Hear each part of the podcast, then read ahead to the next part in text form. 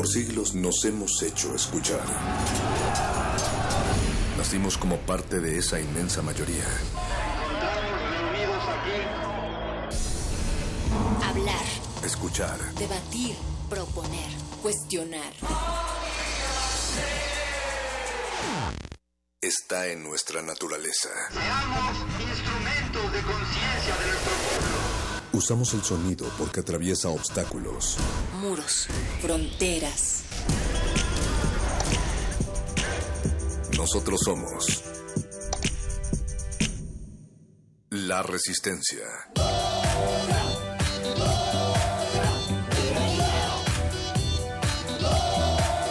Resistencia modulada.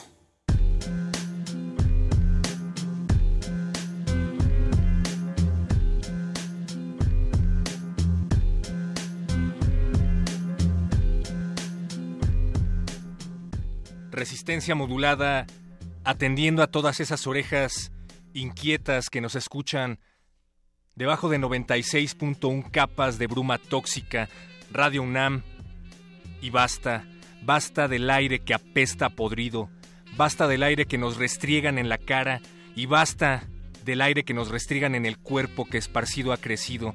Tenemos redes, espacios para comunicarnos, resistencia modulada, un espacio cálido en estos tiempos difíciles que favorecen este clima que nos está calando los huesos, Facebook, resistencia modulada, Twitter arroba R modulada, www.resistenciamodulada.com y radiounam.unam.mx. Y es que en verdad vivimos la podredumbre de nuestra piel, estamos desempañándonos como la tierra y cada día perdemos sangre, vamos dejando pedazos a nuestro paso porque a todos nos está desgarrando esta maldita ventisca que nos entierra, aves empujadas por un viento que interfiere con sus destinos. Y es que les informamos que el león falleció triste desgracia, y van con la más pura democracia a nombrar al nuevo rey de los animales. Las propagandas hubo electorales, prometieron la mar los oradores, y aquí tenéis algunos electores. Aunque parezcales a ustedes bobo, las ovejas votaron por el lobo, como son buenos corazones, por el gato votaron los ratones, a pesar de su fama de ladinas, por la zorra votaron las gallinas, la paloma inocente, inocente votó por la serpiente, las moscas, nada hurañas, querían que reinaran las arañas, el sapo ansía y la rana sueña, con el feliz reinar de la cigüeña, y con un gusano topo que a votar se encamina por el topo, el topo no se queja, mas da su voto por la comadreja, los peces que sucumben por la boca eligieron gustosos a la foca, y con dolor profundo, por no poder encaminarse al trote, arrastrábase un asno moribundo a dar su voto por un sopilote. Caro escucha que en consecuencias notas. Esto es resistencia modular.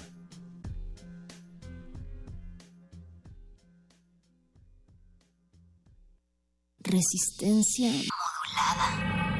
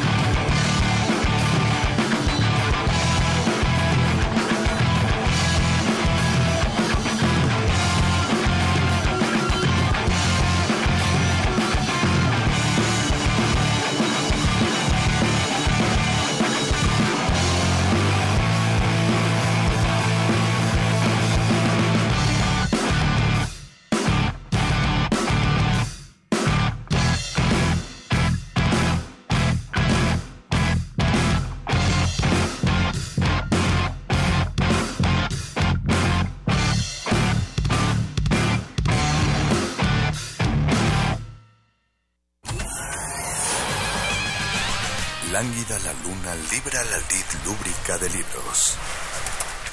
Maleable la mente, emula al mutante milenario. Muerde lenguas, letras, libros y galletas.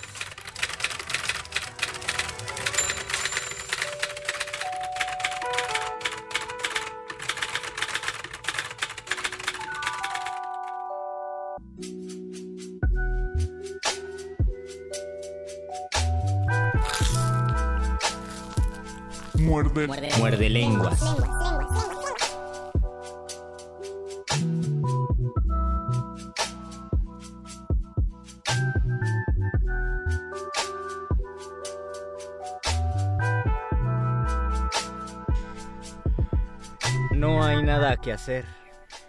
Empiezo a creerlo. Durante mucho tiempo me he resistido a pensarlo, diciéndome, Vladimir, sé razonable, aún no lo has intentado todo, y volvía a la lucha. Ah, vaya, ya estás ahí otra vez. ¿Tú crees? Me alegra volverte a ver, creí que te habías ido para siempre. Yo también. ¿Qué podemos hacer para celebrar este encuentro? Mm, ah, levántate, deja que te abrace. Enseguida, enseguida. ¿Se puede saber dónde ha pasado la noche el señor? Mm, en un foso. ¿Un foso? ¿Dónde? ¿Por ahí? ¿Y no te han pegado? Mm, sí, no demasiado. ¿Los de siempre?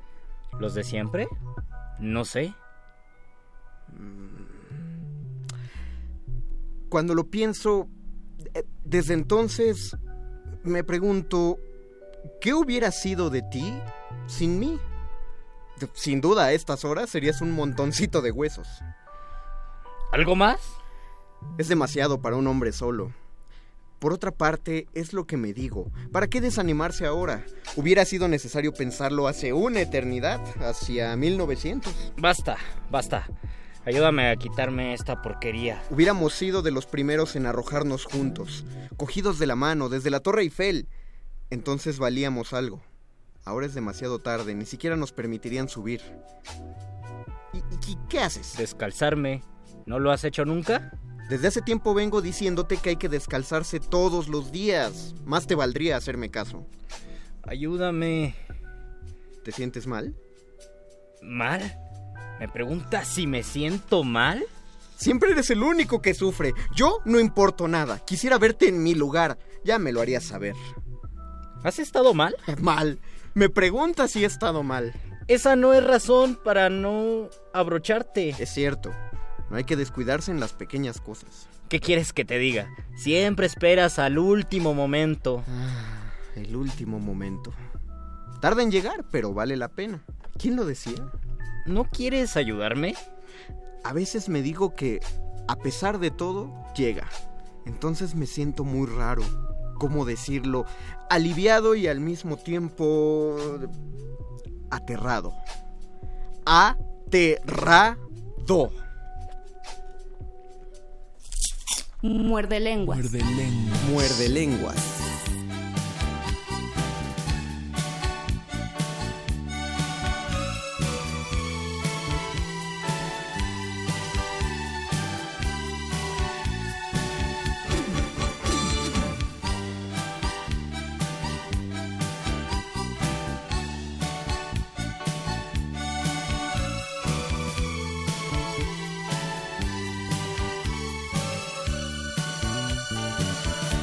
Madrugada es.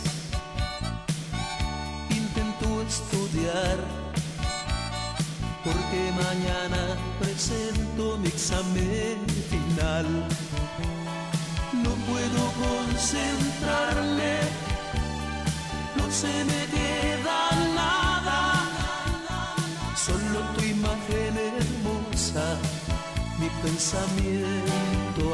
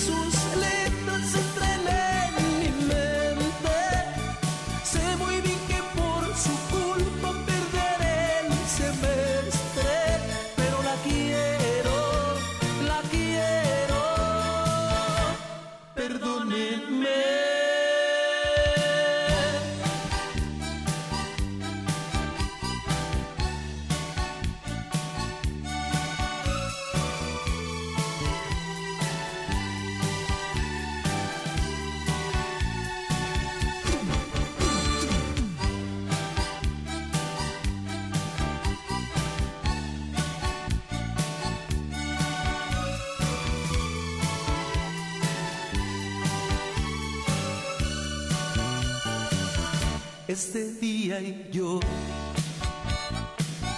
no logré estudiar.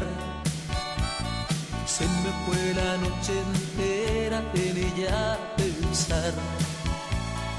Pero tengo la esperanza de mirarla hoy en la clase, de abrazarla y de besarla, aunque el examen no pase.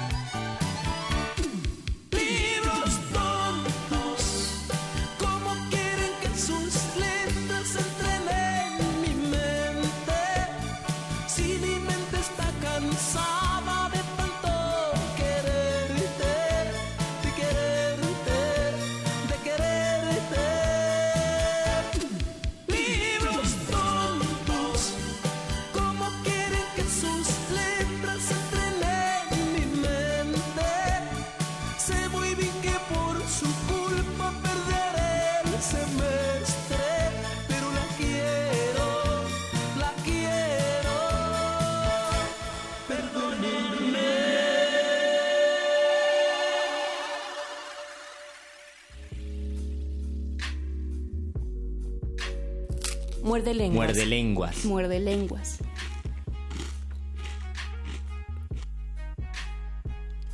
Bienvenidos al segundo Muerde Lenguas de junio. Es el Muerde Lenguas que 313. Cualquiera diría que es de mala suerte, pero no, no hay mala suerte en Radio UNAM y no hay mala suerte para la literatura. Bienvenidos a todos los Muerde Escuchas que ya nos están sintonizando a través del 96.1 de FM Radio UNAM, este es el programa de literatura, galletas.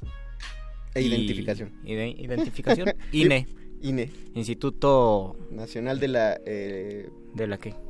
No, eh, no, no, no, eh, evitemos eso ahorita. Parece que hay, hay este veda democrática en el país desde el domingo. Pero son las 8 de la noche, van a dar 20 minutos de esas 8 de la noche y los saludan su, el gordo y flaco de la literatura, el mago conde. Y Luis Flores del Mal. Es difícil ser el flaco de la literatura viendo tantos tacos y tantas hamburguesas que me gustan. Pero, pero a- alguien tiene que hacer Alguien tiene que esfuerzo, hacer ¿no? el sacrificio. Solo- y qué lástima que sea yo. Solo tú y Murakami se mantienen delgados santo, en un sí. mundo donde uno tiene que pasarse sentado casi todo el En día. un mundo donde te dice todo, engorda por favor. Es lo que podemos hacer. Y más porque es un programa de literatura, galletas, movimientos, generaciones, escuelas. Y ya me acordé de la palabra que tenía pendiente el lunes. Militancias. Es una buena ¿Esa, palabra para... Ajá. Es una buena Ah. palabra para describir la conciencia crítica del lenguaje relacionado con la escritura creativa. Uno, por militancia, puede realizar ciertos ejercicios en, en la literatura. Por ejemplo, en la poesía, el hecho de escribir sin rima a veces puede ser por una inercia, por una moda o por una militancia, por una conciencia del lenguaje que te dice, no, pues no escribas con rima, o al revés, escribe con metro y rima, se puede hacer con militancia, y lo mismo pasa en la narrativa. Si dices, yo quiero, eh, yo quiero escribir novela autobiográfica, por ejemplo, puede ser por militancia, puedes decir, yo quiero explorar la novela autobiográfica, o yo quiero explorar el, la novela de terror, saludos a Luisa, Hola, y Luisa. puede ser por una tendencia.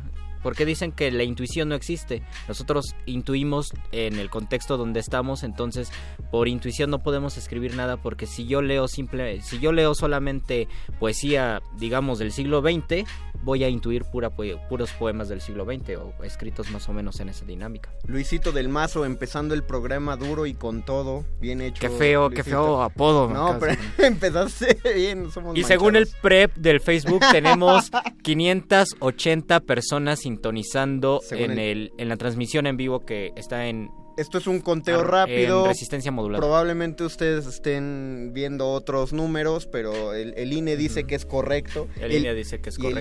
el y- IEM también. ¿así se Ajá. Instituto Electoral del Estado de... El IEM también del nos estado modulado. que estamos correcto del estado modulado. Eh, rec- les recordamos que estamos en nuestras páginas de Facebook como Resistencia Modulada. Twitter, arroba R modulada. Yo me sé el número de WhatsApp. ¿Tenemos WhatsApp? No, ¿verdad?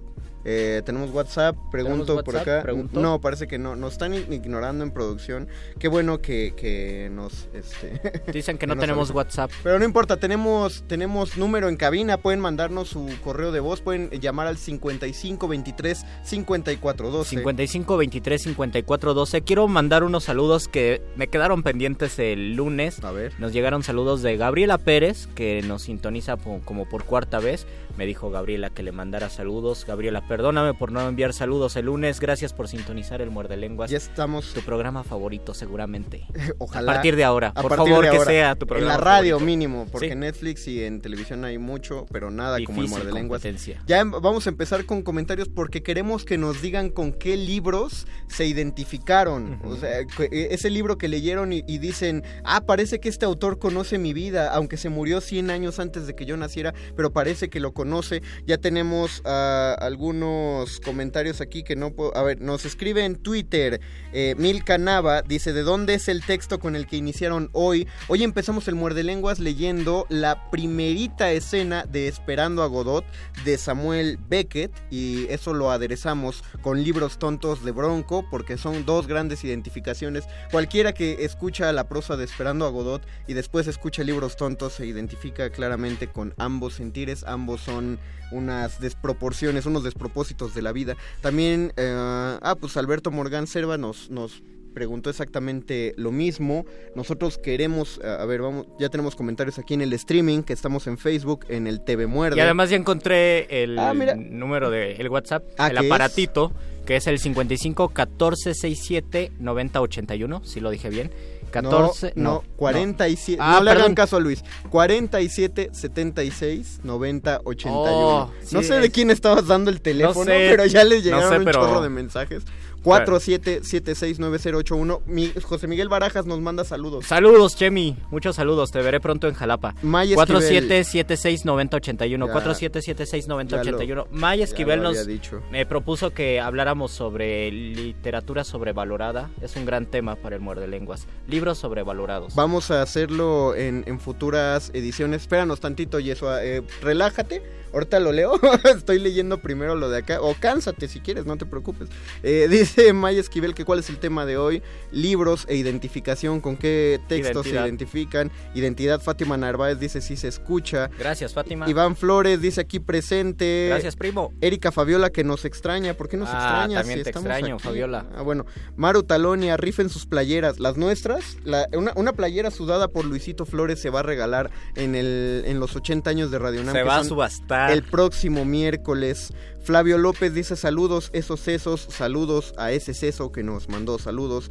Fátima Narváez, hay playeras como la que tiene Luis. La que tiene Luis es... Esa ya no te la venimos no, manejando, es Fátima. un porque- prototipo anterior de las Porque primeras fue playeras. de hace dos años, me parece. Sí, la es- primera generación de playeras de resistencia modulada. Y dice Rafael, ah, Rafa Vargas, dice saludos desde Guam Rectoría, saludos hasta la Oh. Rectoría de Guam. Mar y Ojeven ya nos comenta, el libro que me identificó fue uno de Hermann Hesse, Bajo la misma estrella. Ah, no, no es cierto, Bajo la rueda. Bajo la misma estrella, igual se estoy identificó cayendo. con la de Bajo la misma Oye, estrella. siempre sale Herman Hesse y siempre alguien se identifica con alguno. Me parece que es un autor que... Pero que hay un amigo tenía una frase ¿Será que- porque es vegetariano? ¿Porque fue vegetariano? Yo no quiero ser vegetariano, pero si eso me ayuda a escribir bien, tal vez lo haga. decía un amigo que todos hemos leído un solo libro de Hermann Hesse, pero no todos hemos leído el mismo. Ah, es verdad. Y Es yo buena. quiero saber entonces cuántos libros tiene Germán Hesse, porque efectivamente todo tiene uno para hablar. Dice Maru Talonia que te cambia, que te cambia tu playera por una tarjeta de salario rosa. Oh, perfecto. Has vendido. No, no, se va a subastar. Aceptado. No, se va a subastar, sí. Son 80 años de Radio Nam el próximo Queremos saber, miércoles. queremos saber con qué libros se identifican, qué libros... O con qué corriente, eh, así como empezó Sí. Luis, con qué movimientos literarios o, artísticos. Porque yo tengo una verdad que puede ser prejuicio, pero estoy casi seguro que es una realidad.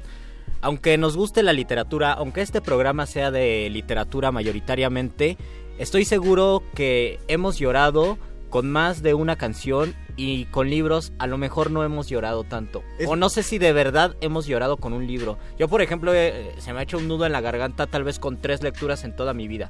Que yo he sentido que me entró el sentimiento, yo he Ajá. sentido eso tres veces. Pero con canciones a lo mejor unas... Chorros. Sí, por lo menos unas 5 o 6. Eso no significa que me identifique Wow, más con wow, las canciones wow. porque las dos son buenas. O sea, no es competencia. No me gusta que la, la música y la literatura no son galgos de, de carreras.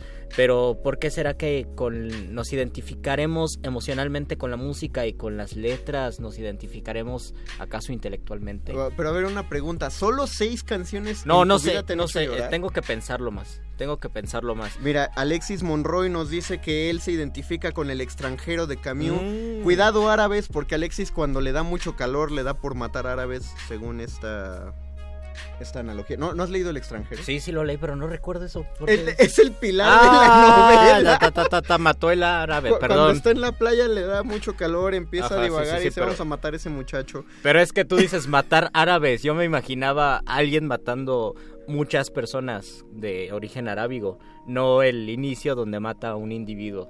Árabe. Es que es como decir, maté un perro y me dices mata perros. El extranjero Ey, mató a un árabe ey, y no es matar ¿Cómo árabes. no? Es- es, eh, fue el primer hashtag de la literatura. Lord mata árabes. Ay, qué feo, qué triste. Nos, ya nos comentó nuestra amiga, la booktuber Abril G. Carrera. Abril, por favor, ven, ven a la, a la cabina. Sí, un día te vamos a volver a invitar para que conduzcas prontamente, Sí, creo yo. Eh, dice, Gess es el autor de Los Adolescentes, justo en el Ah. corazón adolescente. Hola a ambos. Creo que es el, eh, el autor de los adolescentes más pensantes. No estoy diciendo más inteligentes. Eh, o sea, quiero aclarar. Porque cuando uno es adolescente se va mucho por la literatura emocional. Y es, es este poco adepto todavía a la literatura racional, excepto por Hess, donde sí hay un montón de literatura ya. O sea, Hess es totalmente racional y si a uno le gusta. A ver, eh, ahora sí, Yeso, déjame ver qué, qué El nos pizarrón, por favor. Ah, bueno. Dice Juana Samar, de 68 años, pero se siente de 20. Saludos, Juana Samar, qué Nos bueno que saludos. tú, es más, siéntete de 12 por nosotros, a todos los muerdedores. Para que leas a Gers. Gracias, Yeso. Germán Gers. entró a la cabina ya para, para apurarnos. Eh, dice Mario Heaven llorar con las canciones tristes de Caballeros del Zodíaco. Oh, qué, Paquito qué de, a Paquito de Pablo le gusta esto. O la canción Cuando se muere Vegeta. Dice Misael Chaboya, perdón, acabo de llegar. ¿Cuál fue la pregunta? La pregunta es con qué libros te identificas.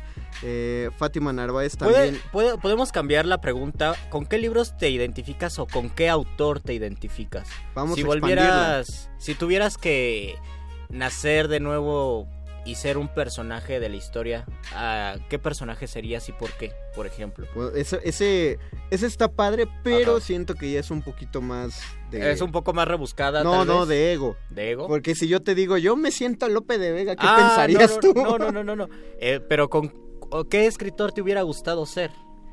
Por ejemplo, yo me identifico eh, con Borges. Me gusta Borges, me, me ayuda mucho Borges. No es que yo quiera No, no, ser pero como ¿por qué, él. cu- por qué cuando lo dices tú no suena tan ególatra? Ah, O porque sea, lo, digo, lo digo desde mi corazón.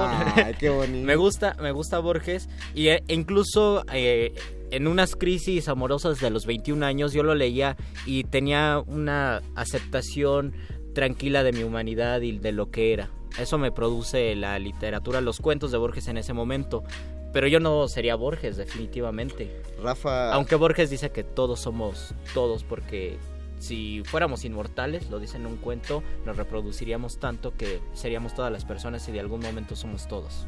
Rafa Vargas nos dice que él se identifica con el perfume de Patrick Soskin. Oh. Otra cosa de que preocuparse, pero yo espero que sea por lo emocional, por el, o, digo, por lo sensorial, por el modo en el que se pone la, la, por cómo atrapa la- los, Ah, los, los, este, senti- las, estas cosas cuando te llega de fuera, ¿cómo se llama? ¿El aroma? Estímulos, Ah. los estímulos externos. Perdón, Maru Talonia dice que cuando fue adolescente, La senda del perdedor de Charles Bukowski. ¿Tú, tú conoces La senda del perdedor? No, no conozco la cena del perdedor. Perro Pero- muchacho, sí, dice que eh, ahí nos dejas una nota ahorita, perro muchacho, de otra identificación. Pero muchos se identifican, por lo menos en la prepa, se identifican con la poesía de Bukowski. No sé si ahora, porque hace 15, 20 años nos identificábamos, según yo, con la poesía de Sabines. Creo que, Aunque creo- había ya gente que leía Bukowski. Pero creo que hay que ahí sí, y perdón a, a los muerdescuchas, yo insisto, creo que lo de Bukowski es más eh, sobre la vida que sobre la obra. Es de los autores que te gusta o, o que te, te atrae más por el modo en que vivieron que por el modo en que escribieron. Por ejemplo, yo pienso, y aprovechando que fue su aniversario de nacimiento eh, la semana pasada, creo. ¿De quién? El Marqués de Sade. El Marqués de Sade. Yo siento que está sobrevalorado. No escribe, o sea, su prosa no es así que digas que Ese sí es un libro para adolescentes. Para mí, creo que ¿El Marqués de Sade? Ajá, sí, sí. o sea- To- es totalmente para adolescentes. Cuando eres si yo adolescente. pudiera hacer algo, sería tener 16 años para leer El Marqués de Sade de nuevo. Ya ahora no, no se me antoja, la verdad. Cuando eres adolescente quieres leer de sangre, de tripas, de sexo, quieres De leer de todo lo que parezca tabú. Por eso, por eso de adolescente está chido que te lo recomienden, pero no está chido que te obliguen a leer el Quijote, porque eso es, es otro tipo de retórica, pero sí, lo que quieres es sexo y tripas y violencia y el Marqués de Sade Y sobre chido. todo los adolescentes antes del internet masivo, pues el mejor, ya que no había internet, había Marqués de Sade y era muy sabroso leer eso, la verdad. Atsiri Ayala dice que se identifica con los, de- los detectives salvajes Oh. de Roberto Bolaño. Me suena, me suena a gente de la Facultad de Filosofía y Letras, porque Oh. obviamente muchos de la Facultad de Filosofía y Letras se identifican con mucha razón con los detectives salvajes. O gente que le, le encanta la novela negra. Y, la y a lo novela mejor eh, gente que lo leyó antes de ingresar a la facultad de, pen- de decir que voy a estudiar, tal vez leyó Los Detectives Salvajes y dijo, yo quiero estudiar eh, en la facultad de filosofía porque leí Los Detectives Salvajes. Muchos libros cambian tanto la historia de alguien que te dicen, eh, que tú los lees y dices, claro, yo quiero estudiar letras porque leí tal libro y me marcó una, Oh, sí, sí, una sí. gran amiga que estudió filosofía, leyó así, habló Zaratustra y dijo, yo quiero estudiar filosofía por eso. Yo eh, debo admitir que lo, lo primero que leía, por ejemplo, era mucho cuento y mucha poesía que tenía que ver con la ciudad. Y yo sentía que en el mundillo literario tenía que ver con caminar en específico en el centro histórico de la Ciudad de México. Por la calle Donceles. No, me fascinan esas calles, por ejemplo, entonces pensé, la literatura tiene que ver con eso y yo por eso me, me- me busqué, eh, me, me enfoqué a la literatura. Alguien nos escribe, y qué bueno, Alexopoulos Lex dice, mi libro es el Baldor. Mm. El libro, eh, bueno, el álgebra de Baldor. Yo creo... Ese sí te hace llorar. para No, que yo veas. creo que es un gran libro, es un libro fascinante. O sea, lo que te hace llorar es la clase, pero si revisas el libro de Baldor te da las respuestas. E- Era lo padre de hacer los ejercicios con el Baldor, tú tratabas de irte por las fórmulas algebraicas. Si no llegabas a la respuesta que él te daba, pues ya ibas buscando la... Y ese es uno de los casos eh, de metonimia más comunes y más raros que existen. Es decir, de ocupar una Ah, palabra sí, por sí. el todo. Porque Baldor dicen que es el autor. Y Sí, que es, es un autor, autor. cubano. Pero a alguien se le ocurrió poner en la en la portada del libro A una- a, a- un árabe. Incluso cuando a- hacen al- otras ediciones de y no ponen al árabe, parece que no es el Baldor. Pierde todo su... Ponen a... su- tiene, pierde toda su fuerza. Al-Khwarizm se llama Al-Khwarizm. ese, ese árabe, que es de donde surge el algoritmo, y él es, eh, Al-Khwarizm es aparentemente como el padre del álgebra. Todo lo que le debemos a, a los árabes. Le debemos mucho. todo Particularmente todos los que descendemos de algo de España, le debemos un chorro. No, y el hecho de hablar español tiene por lo menos 4.000 palabras del árabe, según nuestro querido Antonio Alatorre. Hablando de- la lengua española. Hablando de... Ah, mira, Misael Chaboya dice Los pasos perdidos de Alejo Carpentier, mil Oh. veces hasta el infinito. Ya, ya identificarse con Carpentier ya está bastante... es un nivel... Heavy. Dice Oscar, Oscar el Voice. Él se identifica con la tía Julia y el escribidor. Órale, qué melancólico me saliste, maestro. Mm. Yo creí que te identificabas con Paco Stanley. Saludos a Paco Stanley que cumple 18 años de muerto. Y, eh, al poeta Stanley. Qué Al bueno que iniciaste Stanley. el premio de poesía. Es más, sí lo vamos a hacer oficial. Vamos a hacer un premio de poesía en voz alta a Paco Stanley. Que acuérdense que uno de los regalos es una bolsita de talco. Iván, eh, nuestro amigo de redes sociales, dice que las enseñanzas de Don Juan. Ándale, también mi papá. Mira, y Yesua con 1984. Escribiste 1948, Yesua, pero yo sí te entendí. Cuál, no, te, no te apures, lo escribiste bien. Este, ¿quién más? De Yanira Cepeda Soto nos está escuchando. Y eh, mi maestra de literatura de la prepa. Qué, qué, qué padre que nos esté escuchando. Ah, ¿es ver- eh, ¿de verdad? Sí, en serio, Olvidado Rey Gudú de Ana María Matute. Ah, mira, es, es- es- pocas veces se habla de Ana María Matute en general. Sí. Oh, Es poco mencionada. Maya Esquivel se identifica con una rima de Becker que dice: Mientras haya una mujer golosa, abro pozole. Ese, ese es Hermosísimo. ese es cuando Beckett co- eh, contribuyó con Lufloro Panadero, Mientras ¿no? haya una mujer golosa habrá pozole. Qué maravilla. Oscar Morales, ya supe cómo es el rostro de Luis Flores del Mal. Siempre me imaginaba al doctor Benítez de la FES Aragón. Saludos al doctor Benítez de la FES Aragón. No lo conocemos, pero mándanos una foto. Benítez no era el líder del CGH en el 99. No me acuerdo. Yo, eh, yo en el 99 no estaba en la universidad. No. ¿verdad? No- estaba no acabando mi secundaria. Mario Heaven dice, ¿tienes el baldor o te vale? No, yo Oh. sí lo tengo. Y pregunta, no, dice Maya Esquivel otra vez, dice mi amigo Manu, ¿cuál es la literatura negra? No, es la novela negra. El género de novela negra es un género que surge en México, es como la novela policíaca, pero enfocada al tipo de crímenes cometidos en la Ciudad de México, porque no es lo mismo una, una novela policíaca al estilo Sherlock Holmes, donde hay una persecución. Incluso al estilo de Capote, tal vez. Incluso al exactamente al estilo de Capote, eh, a sangre fría, muy policíaca. No, en la novela negra influyen elementos como irse a los barrios más abandonados de Dios, de la ciudad. ¿Será, más, será algo marginal entonces? Sí, sí, eh, pláticas con criminales, drogadictos, prostitutas, eh, esos, eh, los sectores marginales de la sociedad principalmente, y todo eso poetizado. eh, Y también existe la poesía negra que no tiene nada que ver con el... Bueno, sí tiene que ver con el tema, pero es el tema de la conciencia afrodescendiente en América Ah, claro. Latina, principalmente en el Caribe. Bueno. Y fue instaurada por nuestro gran poeta cubano Nicolás Guillén. Pero es, es- sí, es, sí es distinto, ¿no? Eh, Es distinto, sí. La novela negra del género negro. Yesua le está pidiendo a Paco que saque el WhatsApp cuando el WhatsApp lo tenemos aquí, precisamente. Dice... eh, ah, bueno, eh, no, este es un comentario viejo. Tenemos todavía muchos comentarios, pero... eh, ¿Tenemos canciones? Ah, mira, Kenia- mi amiga Kenia Abril Lara se identifica con el libro Vaquero. Órale, qué Oh, vida qué tan, bien. qué vida tan padre tienes, Kenia. Vamos a hacer una pequeña pausa musical porque así como así, solamente con su colaboración, ya nos llevamos como 28 minutos. No, El tiempo llueve. 18, 18 18 minutos hablando No hay que hacer padre. cuentas porque 23 minutos. Siga- sigan comentando, por favor, mientras escuchan esta maravilla musical de Invisible. Esto es Libros de la Buena Memoria. Y están escuchando Muerde Lenguas y están viendo el TV Muerde aquí en Resistencia modulada. Muerde lenguas. Muerde Lenguas. vino en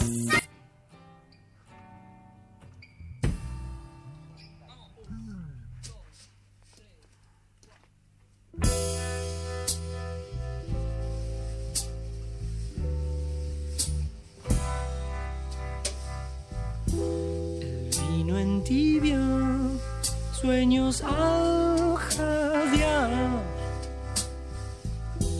Desde su boca, de verdeado dulzor. Y entre los libros de la buena memoria, se queda oyendo como un ciego frente al mar.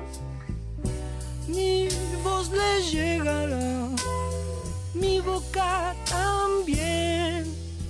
Uh, tal vez le confiaré que eras el vestigio del futuro.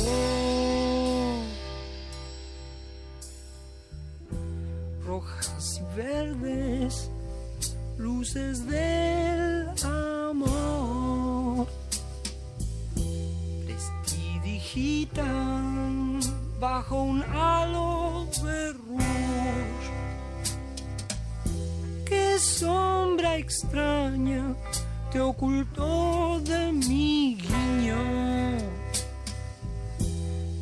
Nunca oíste la hojarasca crepitar pues yo te escribiré, yo te haré llorar. Mi boca besará toda la ternura de tu acuario.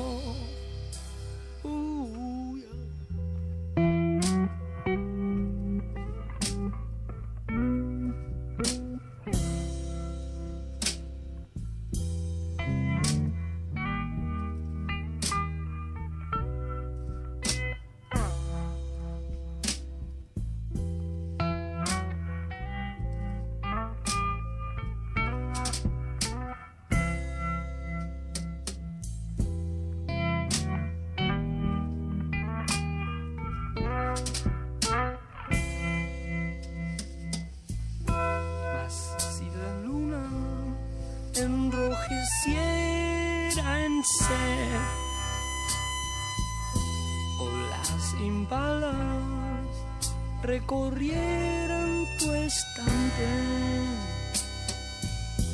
No volverías a triunfar en tu alma.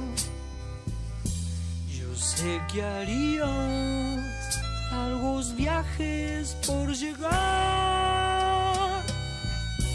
Parado estoy aquí, esperándote.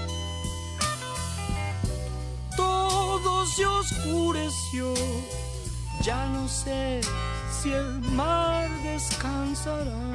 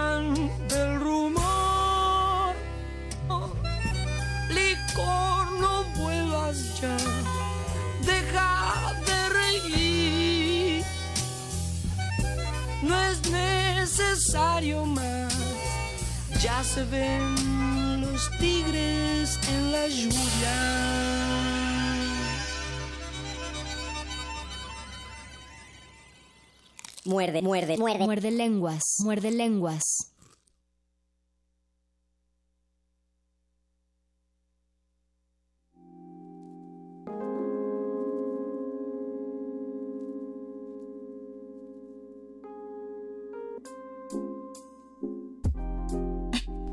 Tenemos más comentarios. Eduardo Nájera dice que se identifica con los 20 poemas de amor y una canción Oh, desesperada. Y con Marianela también. Eso es, querido Eduardo Nájera, nuestro muerde lenguas eh, honorario, que sientes que todo te sale mal en la vida. Por... Ah, no, perdón, estoy confundiendo Marianela No, no, no. con cara de Ajá. gato. Este- Marianela es la chiquita fea, Ajá. pálida que se enamora. Y una, vez, y una vez hablamos de la fealdad.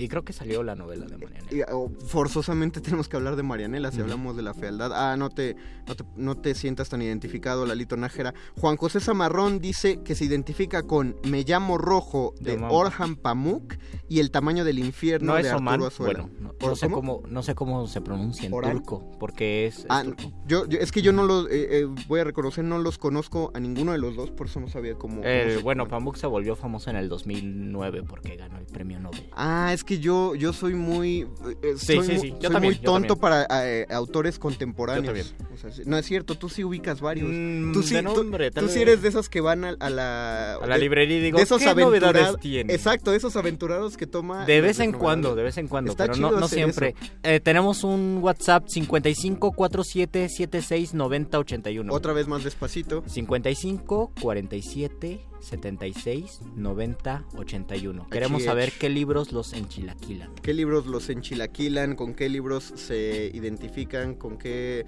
qué libros tontos no dejan que... No, no permiten que las letras entren en su mente? Luisito, ¿con cuál libro te enchilaquilas tú?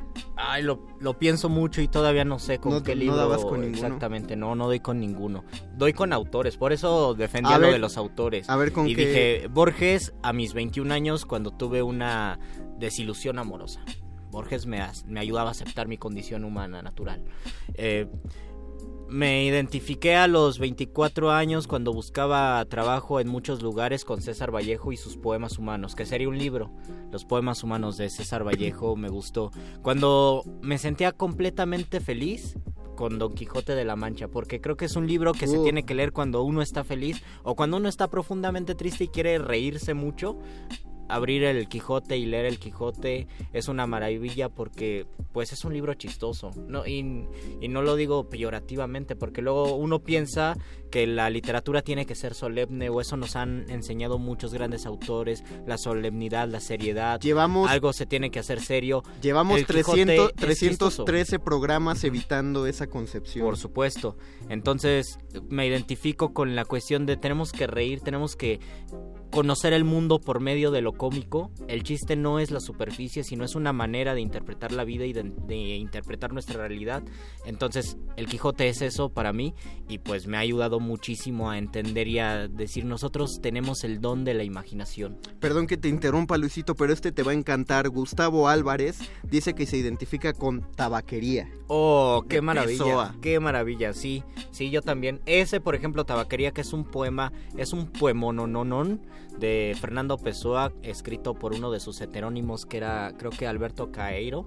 Es un es un poema donde se cuestiona sobre la realidad, está deprimido, está en la parte de arriba de su cuarto en la covacha, digamos, mira la tabaquería, ve todo el mundo real y él se siente enfermo de filosofía y dice, ¿para qué tanta metafísica si el mundo real está allá afuera? Pero tiene sus viajes mentales muy, muy locochones y en algún momento cuando uno está deprimido, leer tabaquería es una de las maneras más bonitas de entenderse. Vamos a... eh, ah, no, todavía tenemos minutito y medio. No, pero tú no has dicho tu libro Ah, es que yo también... o tu autor. eh, sí, también me identifico ¿O te con un... identificas con una carta? O sea, de naipe. Puede ser. Ah, sí, con el rey de picas, siempre. Con el rey de- Pero no, eh, con, en, en literatura, desde la facultad y desde que conocí, no solo, bueno, primero su obra de, de Molière, yo, yo Mm. por eso me volví un lector tan asiduo de Molière, después estudié su vida, vi la cantidad de cosas de su vida que influían directamente en su obra y me ha parecido de los autores más, más fascinantes. Molière murió clásico. viejo, joven. Murió viejo en términos de la época, superaba, se acercaba ya a los 50 años, cosa que lo hacía un hombre muy venerable para Sí. la Francia del siglo di- eh, Dieciocho, XVIII, sí. 17, perdón.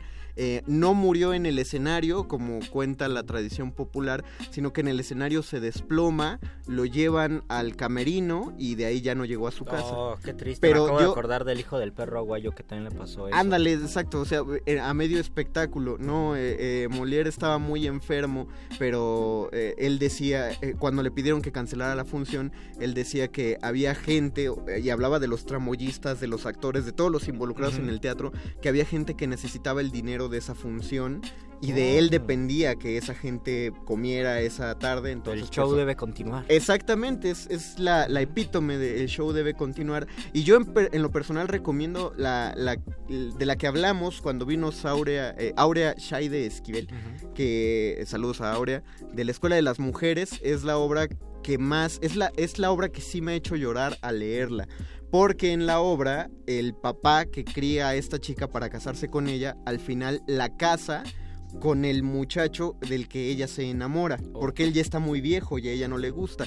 Y eso está basado en un episodio real de la vida de Molière, donde él tiene que casar a la hija de su esposa con el chico que a ella le gusta, Oh. porque finalmente eh, no lo quiere a él. Entonces es una parte tristísima, tristísima. Por ejemplo, en cuestión de vida, muchas personas se identifican con Sor Juana. Y, o con lo que, lo que sentimos que era Sor Juana, porque, por ejemplo, físicamente no sabemos cómo es.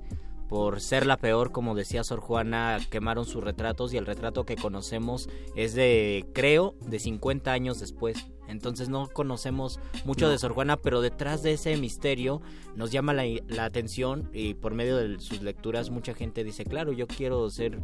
Hay una conciencia disidente allí Eso está de crítica, de resistencia muy en la figura de Sor Juana y a través de su literatura, pues se nota mucho y creo que muchos se identifican con Sor Juana. Como un dato para que venga el doctor Arqueles, tampoco conocemos la cara real de Cervantes. El, retra- ¿No? el retrato que se hace de Oh. Cervantes es de un pintor que hizo el cuadro eh, varios años después de la muerte de Cervantes, basándose en un autorretrato que hizo Cervantes, pero un autorretrato escrito.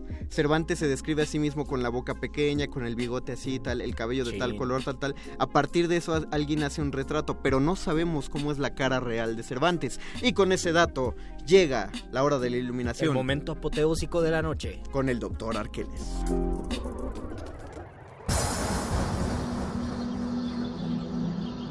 Cuando la primer duda del hombre surgió, el universo respondió con el conocimiento en forma de persona. Una persona con suéter.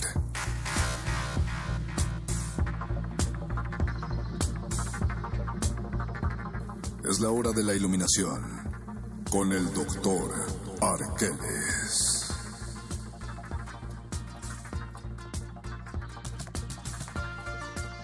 Y es la hora de la iluminación. Vamos a leer los mensajes de WhatsApp porque también son un montón. Dice saludos magos y muerde lenguas. Ajá, soy militante izquierdoso, aunque eso está pasando de moda. Pongan los tres minutos finales de Stairway to Heaven. Lo piden, perro. Quieren Stairway to Heaven.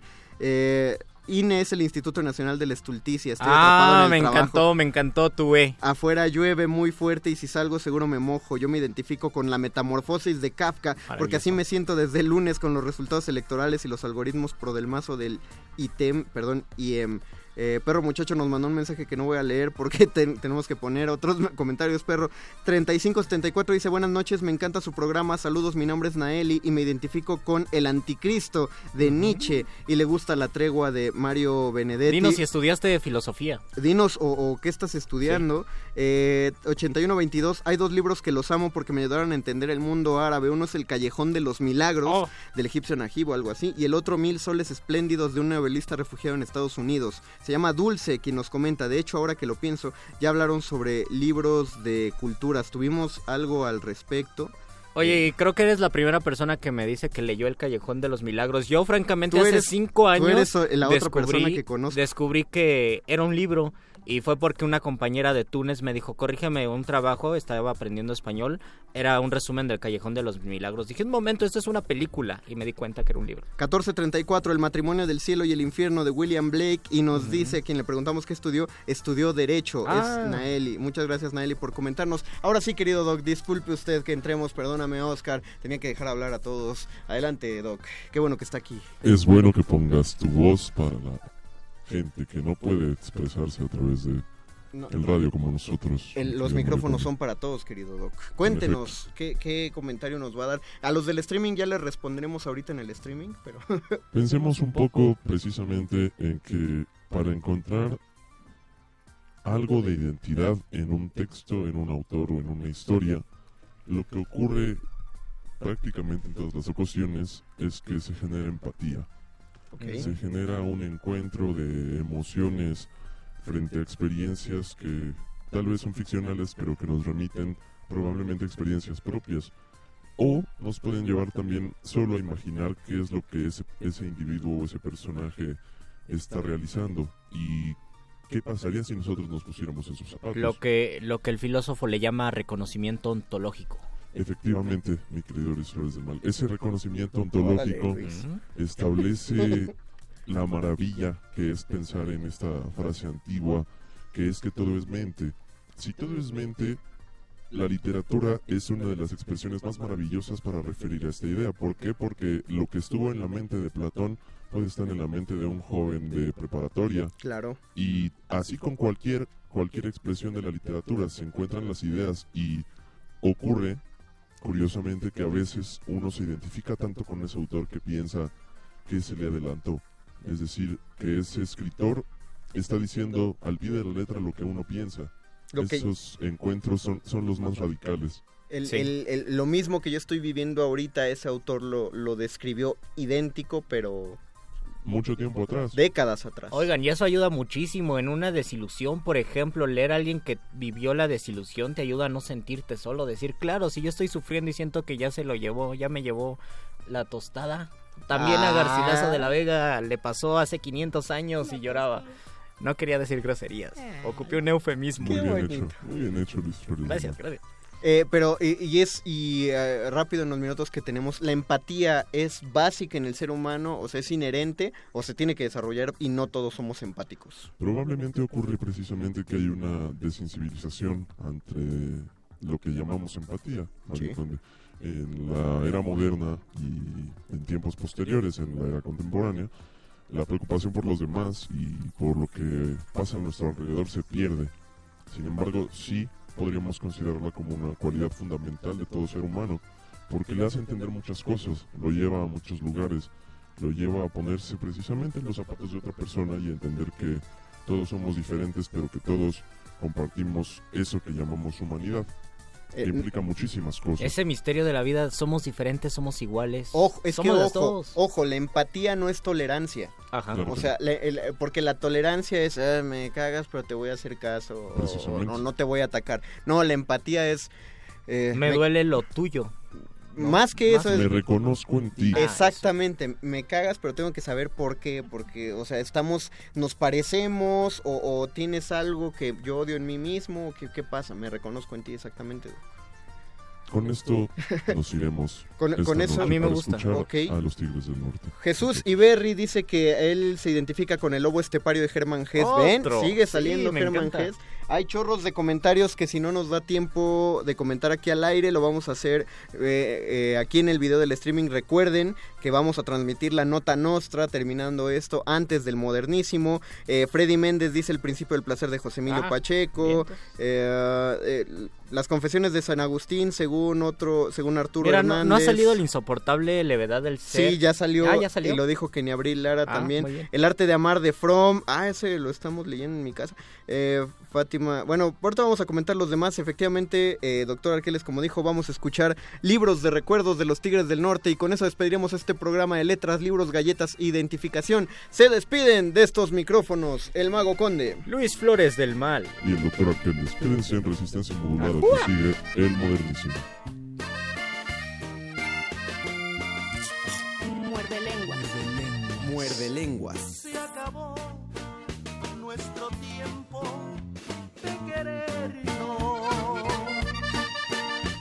Se acabaron las caricias.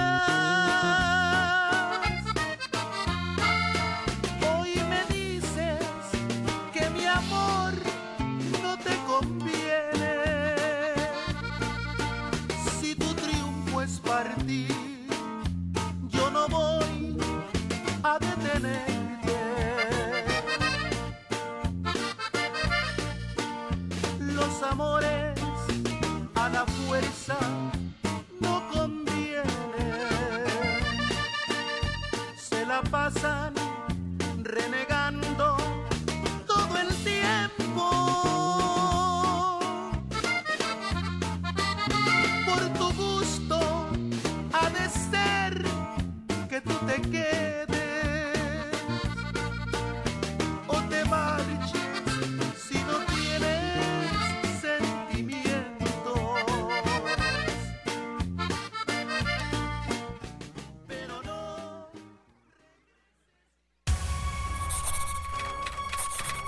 Los locutores del muerde lenguas se quieren deslocutor y muerde lenguarizar.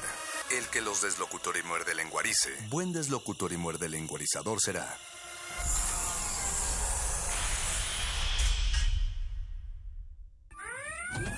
Interrumpimos lo que sea que esté haciendo para traerle este corte informativo.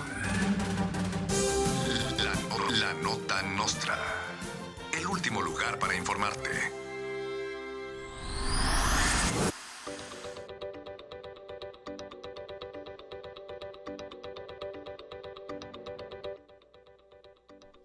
El expresidente Felipe Calderón y su versión femenina Margarita Zavala convocaron a una marcha y un plantón masivo para exigir un recuento voto por voto, casilla por casilla de las pasadas elecciones. Los panistas afirman que Josefina Vázquez Mota y Guillermo Anaya, ambos candidatos del PAN, son los gobernadores legítimos del Estado de México y de Coahuila respectivamente, y que hubo fraude electoral en ambas entidades.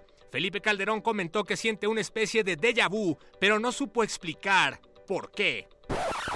El ex candidato de la alianza PRI-PRD en el Estado de México, Juan Cepeda, anunció un concierto masivo para felicitar a Alfredo del Mazo por su inminente victoria. El concierto, en donde el propio Cepeda interpretará covers de himnos del PRI, se realizará en la explanada del municipio de Ecatepec y tendrá un costo de 50 pesos y una copia de tu credencial de elector. El dinero recaudado será destinado a su campaña como candidato independiente en el 2018, en donde parece ser que también apoyará al PRI. El presidente Enrique Peña Nieto anunció la clausura definitiva del Instituto Nacional Electoral y del Instituto Electoral del Estado de México, ya que afirma no tiene caso gastar en esas dependencias, ya que el PRI siempre gana y siempre va a ganar en cualquier elección del país. El Ejecutivo admitió que es absurdo que dos instituciones priistas vigilen y sancionen al PRI cuando hace fraudes electorales, por lo que decidió destinar esos recursos en aumentos de sueldos para él y su gabinete. Agregó que se maneja la posibilidad de anular todos los procesos electorales del país.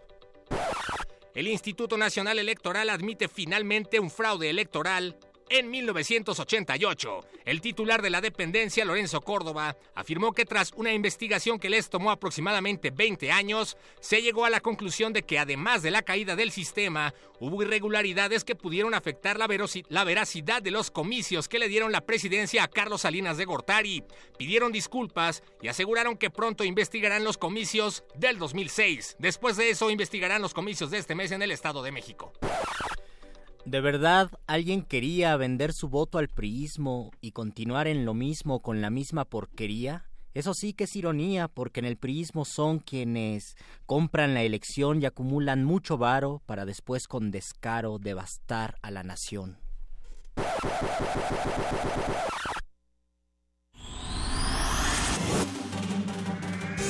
Estas fueron las últimas noticias que debiste recibir. Puedes continuar con tus actividades cotidianas. La nota, nota nostra. La nota nostra.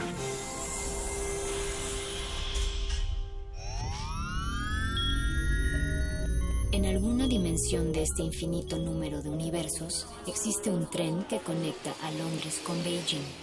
Los combustibles fósiles han sido reemplazados con biocombustible y los autos podrán volar. Donde el ser humano ha prolongado indefinidamente su esperanza de vida. Y su conciencia podría trascender su muerte. Ese universo podría ser nuestro universo. Resistor. Esto es una señal. Miércoles. 22 horas. Por el 96.1 de FM. Radio UNAM.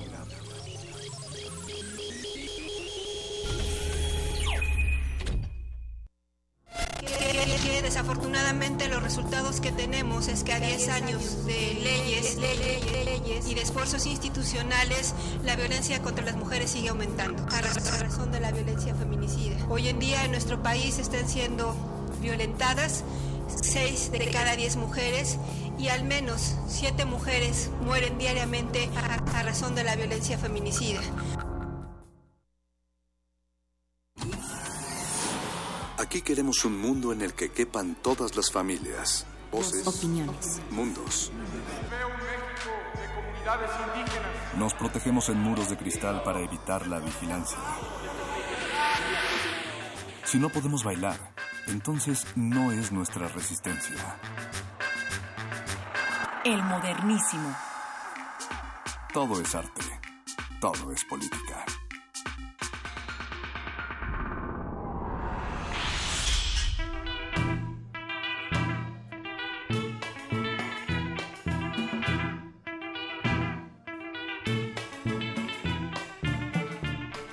Con 5 de la noche, si no se baila, no es nuestra resistencia y es así como les damos la bienvenida a todos y todas en esta nueva emisión del Modernísimo en Resistencia Modulada. Estamos aquí para hablar como cada miércoles de derechos humanos, pero también de temas de agenda pública que acompañamos con un poco de salvaje pop y demás sonidos de la periferia para equilibrar el pH el pH que nos genera, la acidez que nos genera nuestra realidad nacional. Y comparto esta noche eh, los micrófonos con Natalia Luna. Hola, ¿cómo estás? Mi queridísima Berenice Camacho, a veces alias la señora Berenjena, hay que echarle limón a, ese pH y a la herida para que más o menos se neutralice. Sí, hay que ser más ácidos que la propia realidad para que entonces esto tenga una versión un poco contraria y que nivele vaya ahí más o menos eh, echándole otro tipo de aguas a la herida. Difícil el reto que pone ser más ácidos que la propia realidad nacional y más con nuestros temas que vamos a tener ya en esta noche. Eh, por supuesto, es imposible eh, no hablar de las elecciones, del clima electoral. Estamos ya en este rumbo hacia el 2018 y por supuesto las elecciones del pasado domingo en el Estado de México, en Veracruz, en Coahuila, también por ahí en Nayarit también se me escapaba. Pero bueno, de eso estaremos hablando en esta noche en el Modernísimo y todo esto se puede gracias al gran equipo de producción que está del otro lado del cristal. Nat, si quieres nos aventamos uno y uno. Échale, en la producción ejecutiva, la voz más silenciosa pero que siempre se hace presente, Oscar Sánchez, el voice. El señor Agustín Mulia está en la operación de la consola. A cuatro planos de distancia sonora, Alba Martínez con el cronómetro en la mano. está Yeso Tolentino en la asistencia también en los teléfonos, así todo este equipo de producción que bueno, también eh, hay está está como un poco este poblada el otro lado de la cabina, este se acaban de ir los muerde lenguas y después de esa nota nostra electoral y política, pues no nos queda de otra en el modernísimo que dar el enfoque, el enfoque político de la realidad nacional. Y hay que agradecer también acá en las redes del lado de Resistencia Modulada está Iván, así es que esperen también no solamente algunos posts, sino también las imágenes de nuestros invitados de esta noche y también del lado del modernísimo hay redes, así es que recuerden, arroba el modernísimo, estamos acá en arroba R modulada y Facebook Resistencia Modulada, además de hacer uso de nuestro WhatsApp que dejan también muy calientitos los muerde lenguas previo a esta emisión del modernísimo, así es que márquenos o pues llamen simplemente un mensajito de voz o escríbanos algo. Ahí está nuestro WhatsApp. Eh, bueno, muchos, muchos temas. Eh, ya lo decíamos, el Edomex, las elecciones del pasado domingo, pero también hay un tema que está pasando desapercibido un poco en los medios y en la opinión pública, y es que durante la semana pasada y hasta el día de hoy se estuvo discutiendo en la Asamblea Legislativa ni más ni menos que la nueva ley electoral de la Ciudad de México. Se desecha lo que había anteriormente, eh, el Código de Procedimientos e instituciones, instituciones y procedimientos electorales, perdón, del Distrito Federal. Eh, y, bueno, nos eh, viene una nueva ley que va a dirigir a poner las reglas del juego político electoral para la Ciudad de México. Cambian muchas cosas y de eso estaremos hablando con Roberto Castillo de Wikipolítica, que estuvieron, por cierto, como parte de sociedad civil, muy metidos en este proceso ahí en la Asamblea Legislativa. Además, no se espanten, se trata precisamente de aterrizar estos conceptos, de saber cómo es que se está trabajando para entender mejor y entonces saber actuar y saber opinar incluso para generar propuestas mucho más creativas, propositivas en nuestro entorno y de lo que va a pasar en nuestro país en el 2018. Sí, lo que ya está a la vuelta de la esquina porque el proceso electoral, déjenme decirles, inicia por lo menos en noviembre, si no es que un poco antes en los partidos políticos, pero las precandidaturas, las precampañas inician ya en noviembre de este año, así es que eh, después de la efervescencia del Estado de México vamos a estar hablando mucho de este tema y no quitar el dedo del renglón pero tampoco lo quitamos con un tema muy importante y es el de los periodistas, de la situación de los periodistas en nuestro país, Nat. Y también de la agenda de periodistas en particular que se ha eh, propuesto, dado en este contexto de violencia sistemática a periodistas, los medios y organizaciones están convocando a toda persona interesada en participar en la construcción de una agenda con objetivos de corto y mediano plazo para proteger a periodistas. Esto será del 14 al 16 de junio, de las 9 a las 19 horas. Ya hay un horario bien establecido para distintas mesas. Habrá seis. Entre ellas se encuentran temas, por ejemplo, organizaciones sociales y vías para fortalecerlas. Eh, la mesa sexta, que también llamó nuestra atención el significado social de las agresiones contra periodistas, entre otros temas. Pueden ustedes em, investigarlo en Agenda Periodistas, agendadeperiodistas.mx. Así es, Nat. Esta ya lo comentábamos la semana pasada aquí en el Modernísimo. Esta es una iniciativa de horizontal eh, que reúne al gremio periodístico y a más de 60 organizaciones precisamente con el objetivo de generar una, una agenda para las y los periodistas en muchos de los frentes, tanto por supuesto en seguridad, pero también en las condiciones laborales, por ejemplo, por las que atraviesan, que son muy adversas, atravesamos comunicadores y periodistas, eh, condiciones laborales adversas eh, en general. Entonces ahí está esta invitación. Cualquiera se puede sumar, eso es importante decirlo, de desde distintos espacios y ámbitos. Si ustedes no son especialistas en la materia, eh, libertad de expresión, libertad de prensa o periodistas, eh, también pueden asistir o colaborar si mandan un correo a la dirección info horizontal mx ahí pueden participar, seguro se necesitan muchas manos, así es que pueden ustedes poner, eh, bueno, dar ese granito de arena, esa participación efectiva para construirla entre todos nosotros. Y si sí quieren sumarse a las mesas de discusión, pues está, como dices bien, Nat, la agenda de periodistas.mx, ahí es eh, esta, ahí está esta convocatoria que cierra este viernes 9 de junio. Y otra convocatoria que tenemos también ya a la mano y que es un tema muy modernísimo es el concurso concurso de Cine Minuto sobre ciudadanía sexual. Esas dos palabras que llegan a la unión y que además tendrán el cine como pretexto, tiene muchas em, aristas, muchos retos que enfrentar. Lo hemos dicho acá, Berenice, eh, el tema de, la, de los 10 años de la despenalización eh, legal de la interrupción, la interrupción legal del embarazo, pues ahora enfrenta también otros retos. Es decir, a estos 10 años, ¿y ahora qué pasa? O sea, en 2017, ¿qué retos estamos enfrentando en términos de nuestra sexualidad, de nuestra decisión sobre nuestro propio cuerpo? Y eso por ahí va un poco esta convocatoria. Por supuesto, es una convocatoria eh, que lanza el Centro de Investigaciones y Estudios de Género de aquí de la UNAM. Eh, es un concurso de cine minuto que tiene este propósito, como lo dices Nat, incentivar a la comunidad universitaria a utilizar el lenguaje audiovisual para reflexionar sobre el derecho de los sujetos a decidir sobre sus propios cuerpos. Lanzamos, bueno, eh, ahí está, eh, les compartiremos la convocatoria en nuestras redes, eh, pero también importante, a mí me voló la cabeza cuando escuché el nombre de este concurso de Cine Minuto, que es Cuerpos, a ver, lo tenía por aquí, pero se me acaba de ir. Que es Ciudadanía sexuales, ciudadanía sexual. Entonces ahí para todas y todos los estudiantes de la UNAM, eso es importante decir, es solamente para los que están inscritos de manera regular. Por favor, chequen las bases en la en la en el sitio de CIEG unam.unam.mx, ahí están las eh, bases de esta convocatoria. Y ahora, aunque principalmente se está convocando a los estudiantes de todos los niveles de la UNAM, también pueden participar personal académico y eh, funcionariado. Entonces, esto abre un poco más el abanico. Y para darles un poquito nada más eh, la idea extendida de en estos 10 años en los cuales la conquista sobre la interrupción legal del embarazo se da acá en la ciudad de México, ahora se están planteando conceptos como cuerpos transexuales, cuerpos transvestidos, cuerpos tatuados, cuerpos que resisten a las hegemonías estéticas, en fin, entre todo esto son cuerpos que deciden y hay una necesidad de construir reflexiones. Se pide un poco, ustedes revisarán las bases con más detalle, pero que se haga eso, una propuesta, metáfora, reflexión, un análisis y que esté plasmado en ese trabajo que aunque se llama cine minuto, la duración máxima puede llegar a ser de tres ya con todos los créditos, en fin, pero es una oportunidad bien, bien chida. También verlos, ¿no? Está padrísimo, está muy interesante. Entonces ahí está la convocatoria que lanza el Centro de Investigaciones y Estudios de Género de la UNAM para todas y todos ustedes. Por favor, éntrenle, aplíquense, hagan su cine minuto.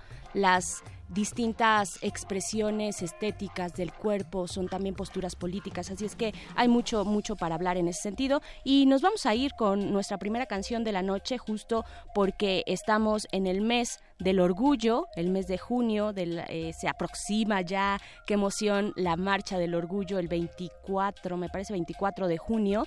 Eh, nos vamos a ir con algo que dicen por ahí es el himno de la bisexualidad. Esto es de Pitches, la canción es I, You, She, aquí en Resistencia Modulada, el modernísimo.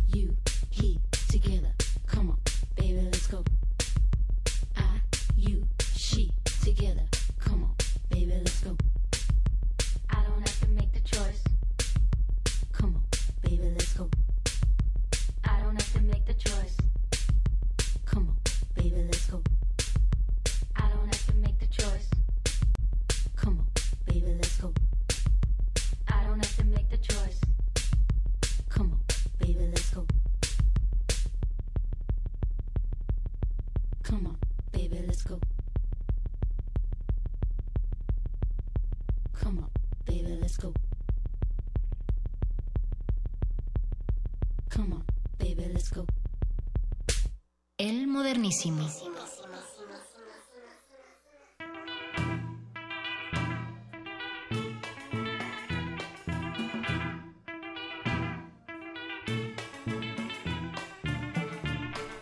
Arroba el modernísimo y arroba R modulada, Facebook Resistencia Modulada. Queremos saber ustedes qué opinan acerca de las pasadas elecciones y de lo que se aproxima también para el 2018 a nivel nacional en nuestro país. Y por el momento ya tenemos en la línea de Resistencia Modulada a Roberto Castillo. Él es coordinador general de Wikipolítica. Wikipolítica es una organización política ciudadana que promueve nuevas formas de hacer política y eso es algo que nos surge y necesitamos ya ahora aquí. Así es que bienvenido, Roberto Castillo. Hola, muy buenas noches, Berenice y Natalia, y un saludo a todas las personas que nos están escuchando. Gracias por la invitación. Oye, Roberto, pues eh, Berenice precisamente inició diciendo que era uno de los temas esta nueva ley electoral en la Ciudad de México, que poco se ha entendido, los medios tampoco hemos tenido una difusión adecuada todavía sobre el tema, y nos gustaría arrancar desde cero, es decir, ¿cuáles son los puntos más relevantes de esta nueva ley electoral que nos corresponde ahora como CDMX?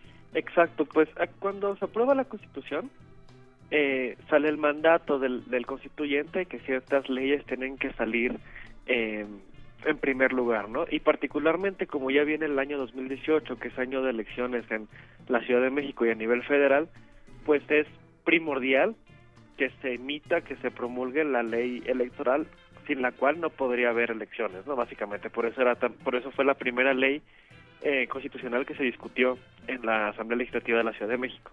O sea, llegamos casi safe, ¿no? Llegamos, digamos, este, rayando el caballo este, para los comicios del 2018, ¿no? Porque Sí. vaya, instrumentarla además es lo que me imagino, ahí estará el, el tema. Exactamente, la, la fecha límite para tener aprobada el 31 de mayo para poder llevar a cabo con esta ley la- pues, las elecciones el próximo año. ¿Y por qué es tan importante? Básicamente porque la ley electoral se definen cómo acceden al poder nuestros gobernantes, cómo los elegimos, qué requisitos necesitan cumplir para poder eh, ser candidatos a cualquier cargo, ya sea diputación local, eh, alcaldes ahora con la figura que en lugar de los delegados o a la jefatura de gobierno y también cómo llegan al poder las candidaturas independientes, las candidaturas de los partidos políticos, así como otras figuras de elección que tenemos en la Ciudad de México como los presupuestos participativos, la consulta popular, eh, las iniciativas ciudadanas, etcétera. Por eso era tan importante que saliera la ley electoral porque básicamente dice quiénes, en qué condiciones y cómo los ciudadanos elegimos a las personas que nos van a representar. ¿Cuáles son los puntos más relevantes, Roberto Castillo? Ustedes que estuvieron también durante el proceso en la Asamblea Legislativa como eh, organización política ciudadana, es decir, fuera de los partidos políticos, ¿ustedes cómo, cómo vieron ese proceso también? Lo discutíamos Natalia y yo antes de entrar al aire. Eh, de pronto se habla mucho de gobierno abierto. Eh, de dar una bienvenida a la sociedad civil para que participe en estos procesos, pero a la hora de la hora no es tan cierto, hay mucha simulación, a veces sociedad civil se tiene que retirar porque pues no están las condiciones del todo abiertas, lo que significaría un gobierno abierto. ¿Cómo lo vivieron ustedes este proceso en la Asamblea Legislativa? Sí, puntualmente ahí, la, curiosamente la Asamblea Legislativa tiene un, un acuerdo y de hecho ustedes lo ven en todos los documentos que saca la Asamblea Legislativa, eh, va a haber un sello ahí que dice Parlamento Abierto. Parlamento abierto son 10 puntos, si mal no recuerdo. Este estándar se tiene que cumplir cualquier parlamento de apertura con las personas, ¿no? De, garantizar que la gente pueda ser parte de la discusión parlamentaria y no solamente que sea una discusión cerrada. Pues lo que vivimos con la ley electoral es que fue todo menos abierta, curiosamente. Entonces, eh, por un lado era es eh, pregonan un parlamento abierto, pregonan que está abierto a la gente, sin embargo, solamente para discutir el tema de la ley electoral, si mal no recuerdo, la, la comisión sesionó únicamente, la, comisión encargada de sacar ese tema sesionó no más de dos veces, jamás hicieron foros con la ciudadanía abiertos que tuvieran un un amplio una amplia discusión en la cual la gente pudiera participar. No se consultó a la academia no se consultó a la sociedad civil entonces de abierto pues solo tiene el nombre y el sello que vienen en las tarjetas de los diputados pero realmente no fue un proceso en el cual se escuchara de manera amplia a, los distintos sectores y nos mandan hicieron de conocer el dictamen que se aprobó de la ley electoral de más de tres mil páginas. Imagínate un documento de más de tres mil páginas al cual tuvimos acceso dos días antes de que se discutiera en la, en la comisión. Qué barbaridad. ¿Qué, estudio puede tener por parte de la gente un documento de 3.000 páginas que conocimos dos días antes? Y por último, para responder, terminar de responder a tu pregunta, los, los puntos más importantes de la ley electoral eran lo que ya comenté, cómo se regulan las candidaturas de los partidos políticos, cómo se regulan las candidaturas independientes, porque ya hemos visto de distintos estados del país se había intentado dificultar el acceso a las candidaturas por parte de la ciudadanía a través de candidaturas independientes porque ya les tienen miedo a los partidos políticos este tipo de candidaturas de que, que les, eh, por ahí les, les hemos ganado sí. y, y por otra parte y el punto que más defendíamos nosotros como sociedad civil organizada alcaldías abiertas. Cuéntanos de ese punto específicamente porque se estuvo moviendo mucho en las redes además, lo pueden consultar allá afuera, arroba, eh, perdón, hashtag alcaldías abiertas. ¿De qué se trata esto? Ahora cambiamos de alcalde, eh, de, perdón, de mm, delegado a, a, alcaldías, a concejales, ¿de qué va esto? O sea, con esta transición de Distrito Federal a CDMX, pues. E, exactamente, pues las alcaldías eh, se, se crean como el nivel de un nivel de gobierno de proximidad con las personas, es decir, el gobierno, el nivel de gobierno más cercano a la gente, a los barrios, a los pueblos, digamos que es el gobierno, la instancia de gobierno que pues tiene que responder a las necesidades más apremiantes, más cercanas y más de, la vida diaria de las personas. Eh, y junto con el alcalde se crea, bueno, con la alcaldía se crea una figura que hoy no existe en las delegaciones, que es los que son los consejos. Los consejos son estos órganos de control ciudadano que están pensados para hacer eh, contrapeso al poder del alcalde, ¿no? Ahora tenemos un modelo de delegación en el cual el delegado es un ser todopoderoso que decide con un equipo lo que va a pasar con la delegación, el presupuesto de la delegación, sin tener ningún tipo de auditoría de contrapeso al interior de la delegación. La, el alcaldía lo que quiere es ya pasar de este modelo a un modelo en el que haya un consejo de alcaldes eh, perdón, un consejo de alcaldía en la, los cuales son electos por las personas eh, y son votados y eh, y son ciudadanos supongo. y o pueden ser de partidos políticos. Okay okay pero digamos pero la discusión que se estaba la discusión importante que se está dando es que había ciertas facciones particularmente el PAN y el PRD que decían que automáticamente el partido que ganara el gobierno de la alcaldía tenía que ganar más del 5, automáticamente se le daba la mayoría en el consejo de los, alcaldes, es decir, Carro completo. carro completo, exactamente. Ajá. ¿Para qué? Para que de facto ya los consejos de alcaldes, de alcaldías ya no fueran ningún contrapeso. Si tú automáticamente ganas todo, pues ya todos los, los otros alcaldes, los otros concejales, perdón, ya pues, son de adorno porque tú ya tienes la mayoría para hacer y hacer lo que quieras en la alcaldía. Y lo que nosotros decíamos era, no, los no, no hay por qué darle el carro completo al alcalde porque entendemos que las alcaldías y la Ciudad de México es una ciudad diversa, muy plural, y pues los gobiernos de las alcaldías tienen que representar esa pluralidad y esa diversidad y no generar mayorías artificiales solamente para que el alcalde pueda hacer y deshacer. Lo que queremos es que sean contrapesos efectivos y que y, que cada uno de los que quieran ser consejos de alcaldes pues tengan que, que disputar eh, electoralmente, o sea, te- tengan que estar en tengan que enfrentarse a una elección y no quedar automáticamente simplemente porque ganaron simplemente porque ganó un partido la alcaldía. Este, Por supuesto. Y además con esto que estás diciendo, eh, Roberto, precisamente se cumpliría el objetivo, que es que la gente que quede electa esté efectivamente trabajando en los barrios, en las colonias y en los lugares donde serían electos. Exactamente, queremos que sean las los barrios, que sean las colonias las que elijan a los a los que van a, a- quienes los van a representar como concejales en las alcaldías y no queremos que simplemente sean personas que quedaron porque estaban en la planilla de un partido político. Roberto, pero esto ya se cerró, ya se mandó el decreto, el jefe de gobierno ya lo envió. Este, usted, tú dices que tuvieron muy poco tiempo, en realidad, eh, dos días antes para revisar este documento de más de tres mil eh, hojas. Eh, ¿qué, qué sí quedó? ¿Qué, qué fue- en, qué, ¿En qué estamos y qué podemos esperar hacia la carrera del 2018? Que también eh, hay cambio de jefe de gobierno, ahora que será Gobern- gobernador de la Ciudad de México. ¿Cómo, cómo estamos ahí? Es, va, a ser- es- va a seguir siendo jefe de gobierno. Ahí el, a ver, lo que ahorita se aprobó, la ley electoral, si bien el punto principal que era el tema del cómo se eligen los consejos de las alcaldías no quedó, Ajá. porque el PAN y el PRD puntualmente fueron las facciones que se opusieron Eso a toda costa con que quedara. Claro. Sí hay que decirlo para que la gente recuerde el próximo año por quiénes van a votar. Claro.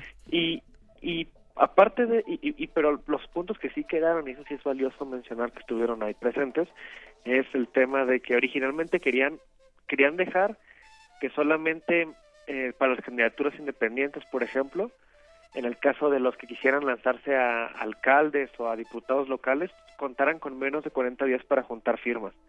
Lo que logramos fue que el periodo fuera de 60 días para poder lograr las firmas, porque, porque con menos de 40 días realmente es, es muy complicado ya no solo lograr el apoyo, sino toda la logística necesaria para, re- para reunir los requisitos eh, para presentar el apoyo.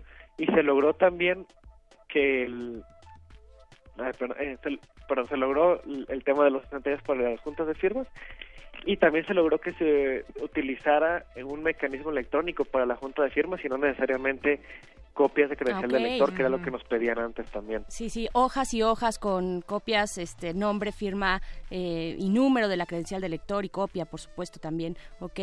¿Qué más, qué más para, para ya cerrar esta conversación? ¿Qué más queda decir de Wikipolítica en este esfuerzo que están eh, realizando pues para los procesos electorales que se avecinan ya? Sí, pues y política básicamente dos cosas. Primero, vamos a seguir presionando y vamos no vamos a soltar el tema de las alcaldías. Creemos que las alcaldías deben ser fundamentalmente un órgano que representa a los barrios, a las personas y no a élites políticas.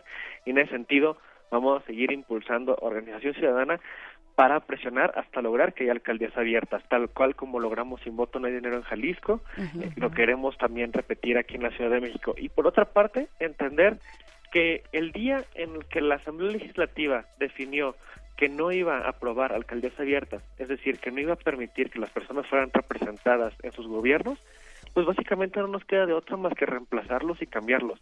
En ese sentido, participar como candidaturas independientes al próximo año para decirle a la clase política que si ellos no nos van a representar, nosotros vamos a buscar esos puestos y sacarlos para hacer la chamba mejor que ellos. Definitivamente estamos en esos tiempos, eh, Roberto Castillo. Yo te agradezco mucho esta conversación y pues estaremos pendientes del trabajo de Wikipolítica y también de lo que suceda eh, con esta iniciativa de alcaldías abiertas que por el momento pues quedó muy frenada, pero hay que seguir insistiendo. Muchas gracias, Roberto Castillo. Exactamente, muchas gracias a ustedes, Natalia y Berenice. Muy buenas, noches. Pues ahí estuvo la conversación con Roberto Castillo, coordinador general de Wiki aquí Política Ciudad de México. Así es, nos vamos a ir con un poco de música, Natalia, auditorio, porque ya está nuestro siguiente invitado, el profesor Rodian Rangel, para hablar del proceso electoral pasado en el Estado de México y en otros estados también. Exactamente, totalmente, ese es el sentir. Bueno, nos vamos con esto de Degge Fever, la canción es Tokai. Vámonos y regresamos prontito aquí al modernísimo.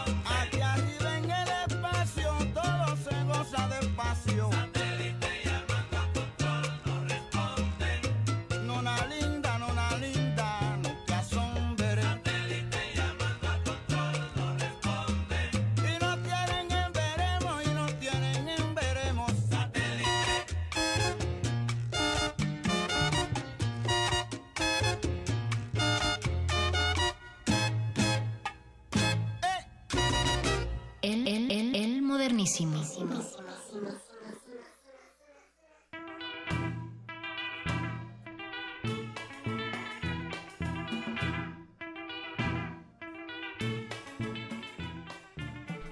Regresamos aquí al modernísimo en resistencia modulada y lo que escuchamos fue eh, Satélite de Ismael Rivera y no la canción que yo había dicho, que viene después. Así es que espero que la hayan disfrutado porque ya está aquí en esta cabina del modernísimo, lo prometido es deuda, está el profesor Rodian Rangel, académico de la Facultad de Ciencias Políticas de la UNAM, mi alma mater y especialista en sistema electoral mexicano.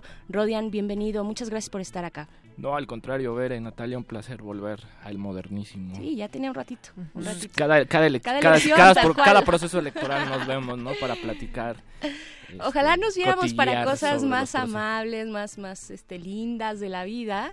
eh, pero nos vemos para esto, para hablar de las elecciones, querido eh, Rodian Rangel. Pues dinos ¿Cuál es tu primer balance de esto que acaba de ocurrir el domingo pasado, que son las elecciones, sobre todo en el Estado de México y por supuesto también en Coahuila, que son eh, las que tienen tal vez más disputa dentro de la agenda, ¿no?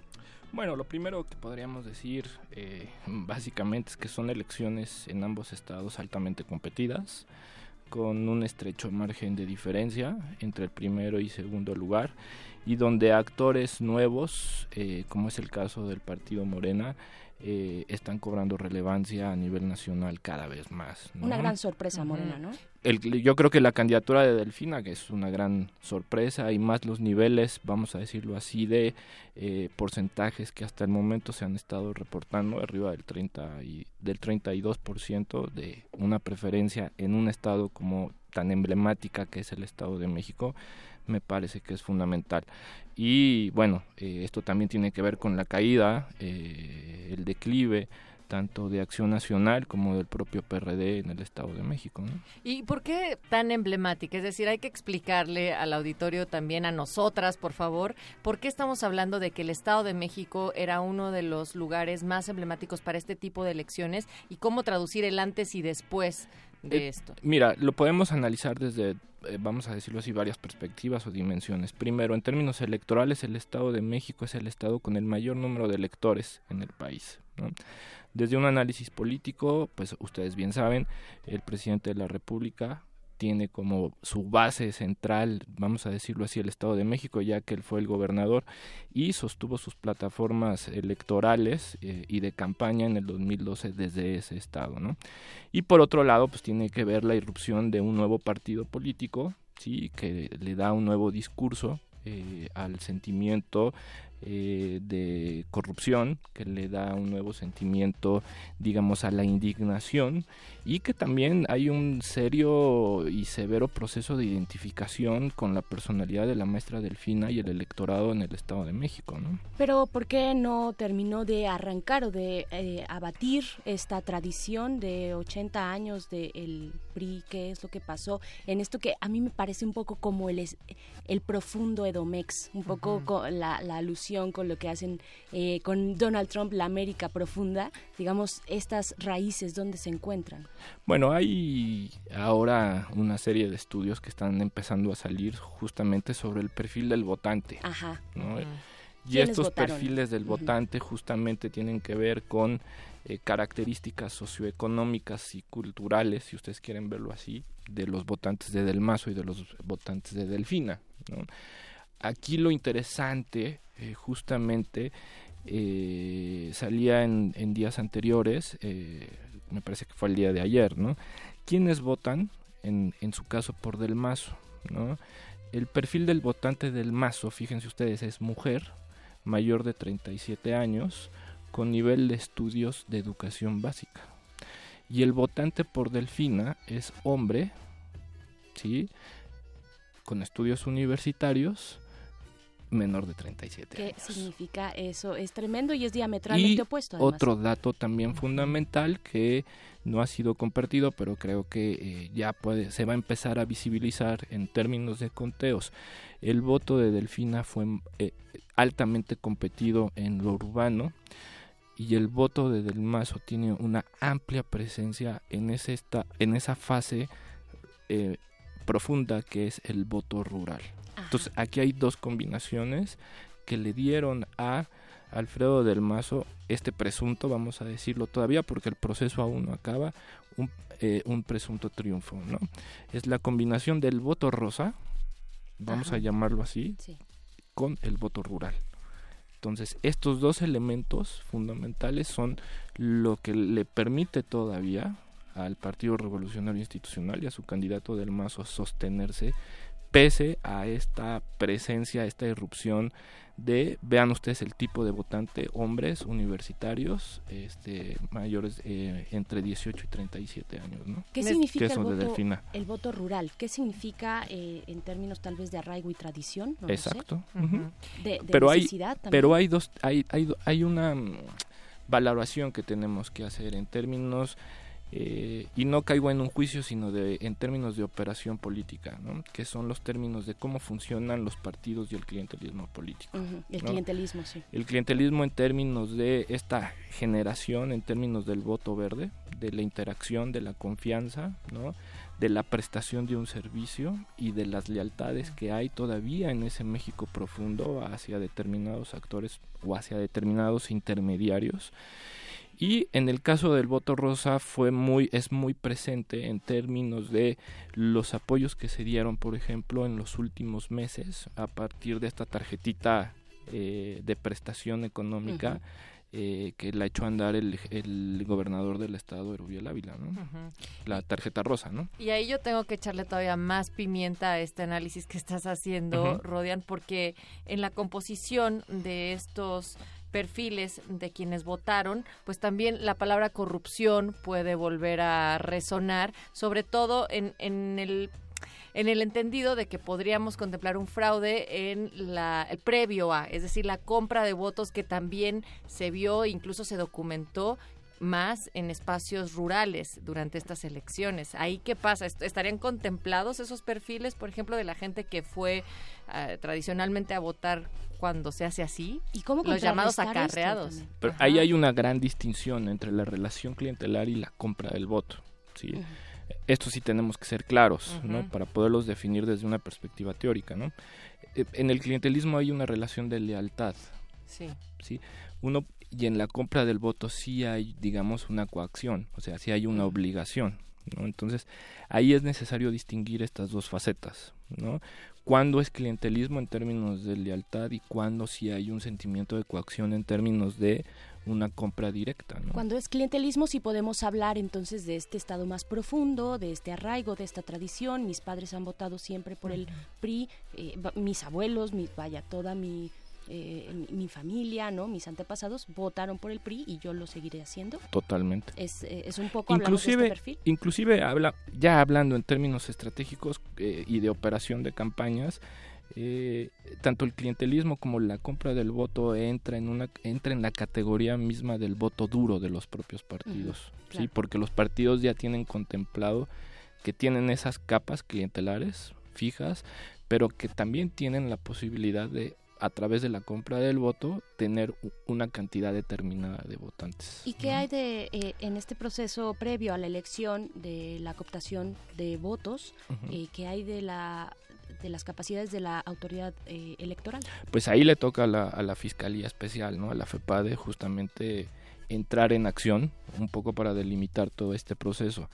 No debemos olvidar una parte muy importante, ¿no? Los actores políticos deben comprobar este tipo de acciones, ¿no?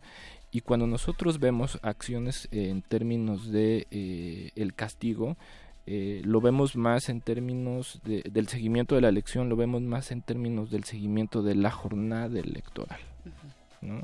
Entonces, cuando vemos la compra del voto, que lo, lo, lo distinguía muy bien ayer, perdón, en su columna Ricardo Rafael, con la columna del señor de los folders, ¿no? Entonces, ahí sí, por ejemplo, teníamos una, identifica muy bien en su proceso de observación electoral este proceso de compra del voto, ¿no?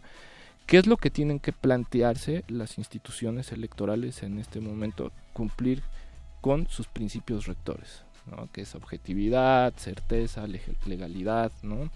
y esa es una responsabilidad la cual tienen en este momento justamente con el eh, proceso de cómputos distritales. ¿no? Sin embargo, dentro de la opinión pública hay una crítica severa y muy alarmante porque no es una crítica solamente dirigida a los partidos políticos, que eso ya es común. A todos los actores. Exactamente, a todos los actores y en especial a la autoridad electoral. ¿Qué decir de, de esa situación, Rodian? Que hay un, hay un problema severo de comunicación, hay un gran distanciamiento entre autoridad electoral y ciudadanía. ¿No? A mí me parece que eh, uno de los, vamos a decirlo así, que no suene tan, tan, tan llamativo, pero un grave error que tuvo el Instituto Electoral del Estado de México es salir a presentar eh, el conteo rápido eh, sin tener el 100% de la muestra presentada. aunque, eso, aunque, aunque los genios de la estadística. ¿eh? No, yo lo sé, no se preocupen. Ustedes y, medio México, ¿no? aunque eh, estadísticamente mis amigos actuarios dicen que en términos de, de la muestra era la correcta por por la tendencia. Con el 75% funciona la muestra. 72%, sí. 72%. Hay un dato muy interesante que, que se está mencionando eh, en términos de la comparación de los conteos rápidos entre el Estado de México y Coahuila. El análisis técnico del conteo rápido en el Estado de México siempre muestra del mazo con esta diferencia. En el caso de Coahuila, el conteo rápido sí presenta técnicamente el, este traslape, este cambio, ¿no? Entonces es justamente eh, este debate que empieza a existir justamente sobre la eficacia eh, de los conteos rápidos, ¿no? Y de cómo se aplica y de las metodologías que se están empleando. A ver, y, si no podemos con manzanas y peras, entonces con agua y hojas, eh, nuestro querido Rodian. Gracias. La diferencia entre el PREP y el, y el conteo distrital, así resumido.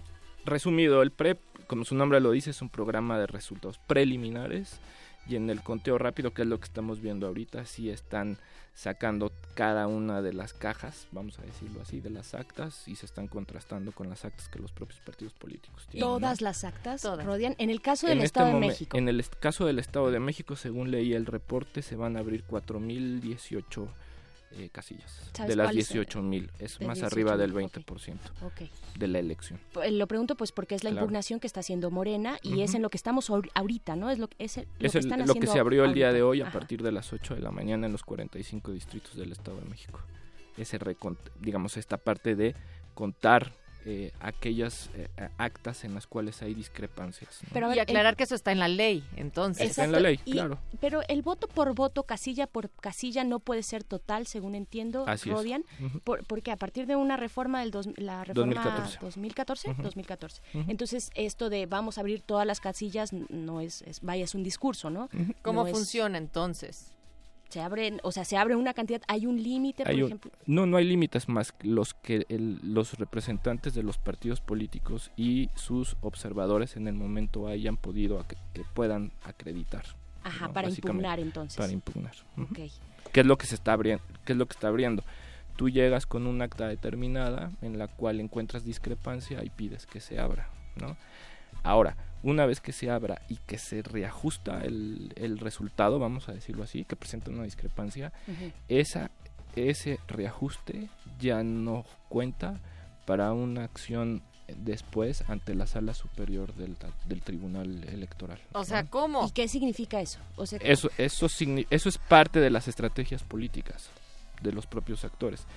Podían ir al recuento, podían ir al, al mismo principio de nulidad de la elección. ¿sí? Estos dos caminos es un proceso de elección. Dadas las diferencias tan estrechas, era, era, entiendo yo que era como más necesario el reajuste para ver si alcanzaban a, a, rebasar que irte por la nulidad a partir del 20%. Ese es el problema que va a tener en este caso eh, Morena. Eh, Morena. y el eh, PAN en Coahuila. En Coahuila.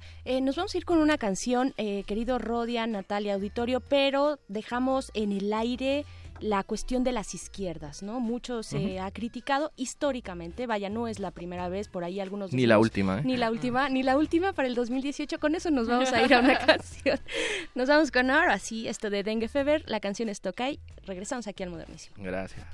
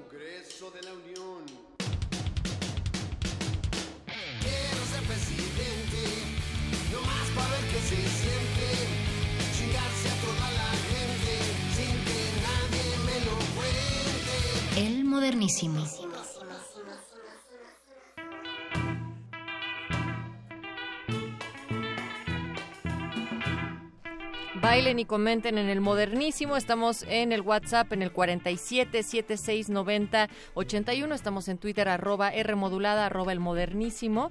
Y nos escribe a través de mm, eh, nuestro teléfono Isabel. Dice, qué decepción las elecciones en el Estado de México. Sigue imponiéndose la compra de votos y las malas mañas. Qué asco otra vez el PRI en el Estado de México. Después por Twitter nos dice eh, Andrés García Reper, felicidades al invitado. A ver, el conteo ya rápido ya pasó, el PREP también. Ahorita es cómputo oficial y en su caso nuevos escrutinios y cómputos.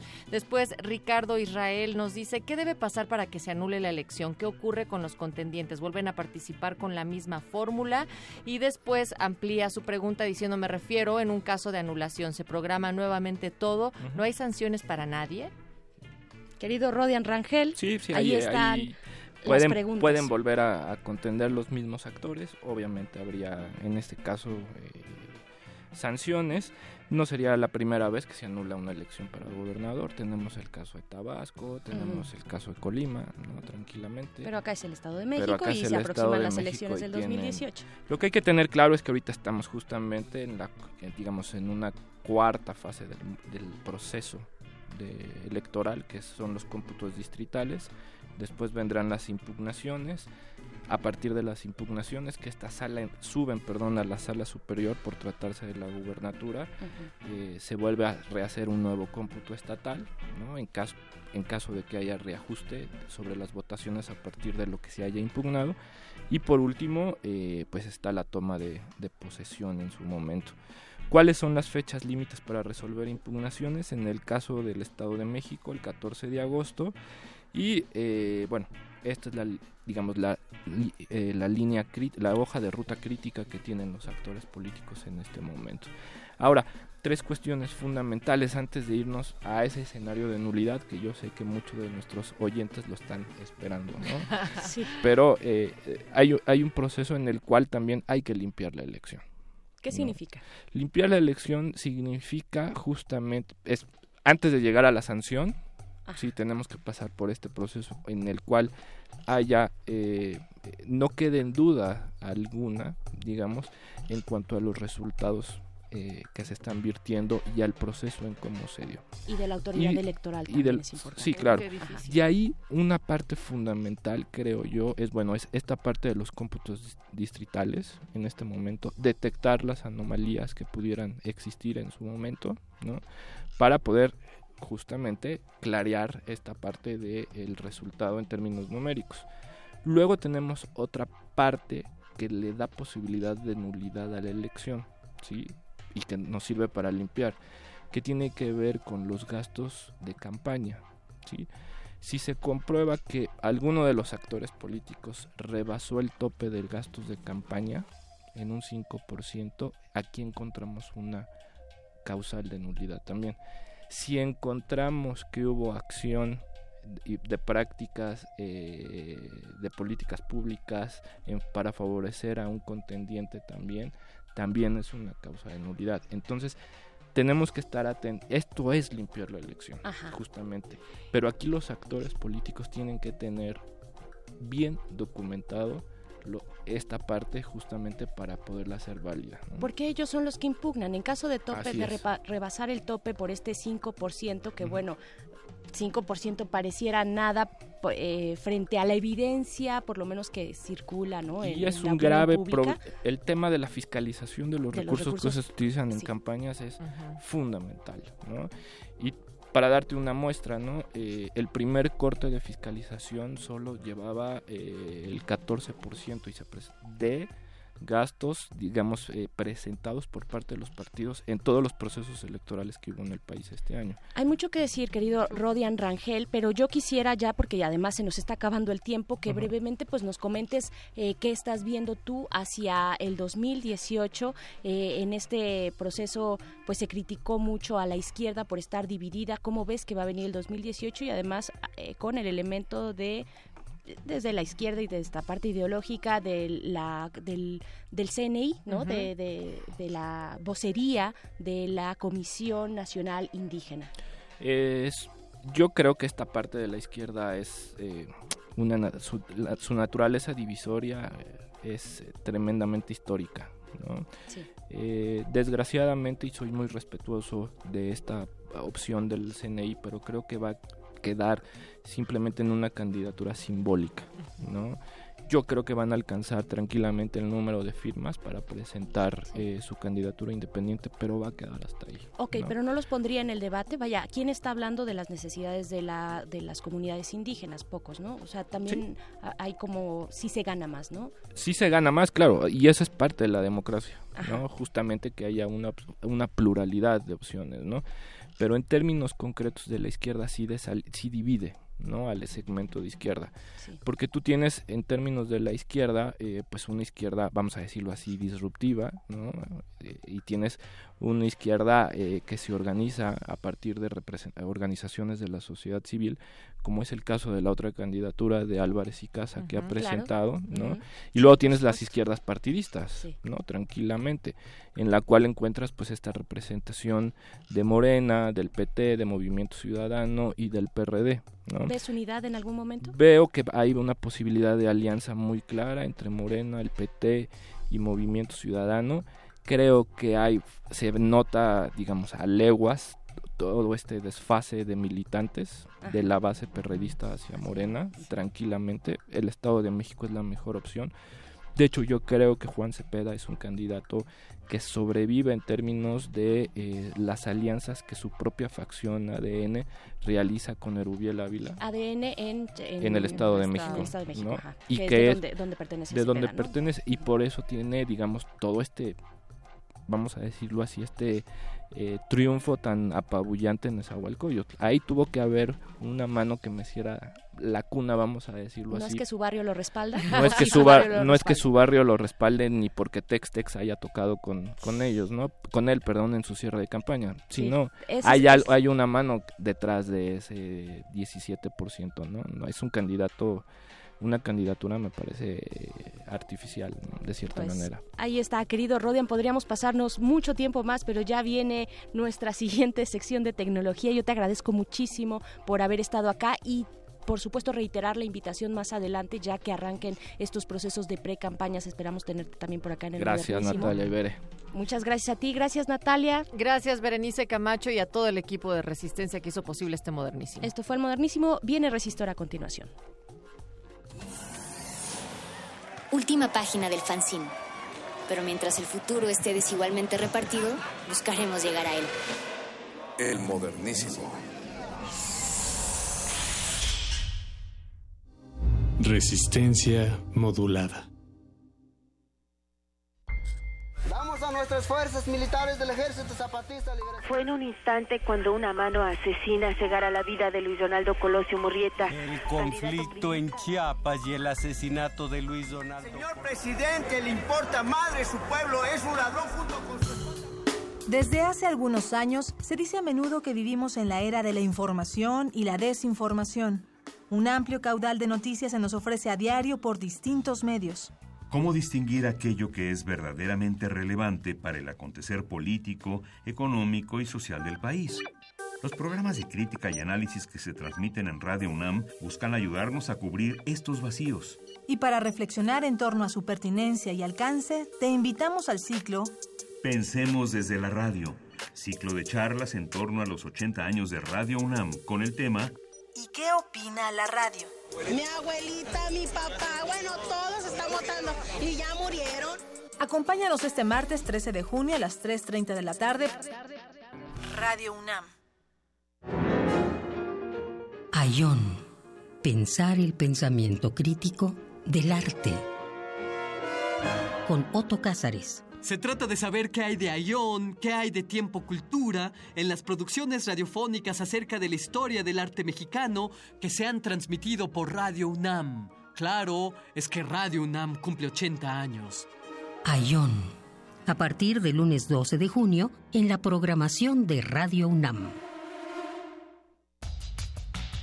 En el Museo Nacional de las Culturas conviven deidades egipcias, guerreros de terracota chinos, armaduras de samuráis, dioses griegos, piezas prehispánicas de Mesoamérica. En la muestra 78 más 52 igual a 130 razones para celebrar la diversidad cultural del mundo, que exhibe 130 piezas de su acervo tanto de distintas épocas como de diferentes culturas. En el Museo Nacional de las Culturas se ubica en moneda número 13 Centro Histórico. Esta celebración es de traje. Nosotros ponemos el sonido y tú los oídos. Radio UNAM te invita al festejo de su 80 aniversario con un maratón radiofónico del que tú podrás ser parte. Una mega fiesta al aire. Conciertos, programas especiales, mesas redondas, transmisiones en vivo y la presentación del radioteatro original XEUN. Un viaje mágico y misterioso por las ondas sonoras. Transmite con nosotros el próximo 14 de junio en las instalaciones de Radio UNAM. Adolfo Prieto 133, Colonia del Valle, desde las 7 de la mañana hasta la medianoche. La entrada es libre. La fiesta de cumpleaños es en tu casa, es en Radio UNAM. Experiencia sonora. Resistencia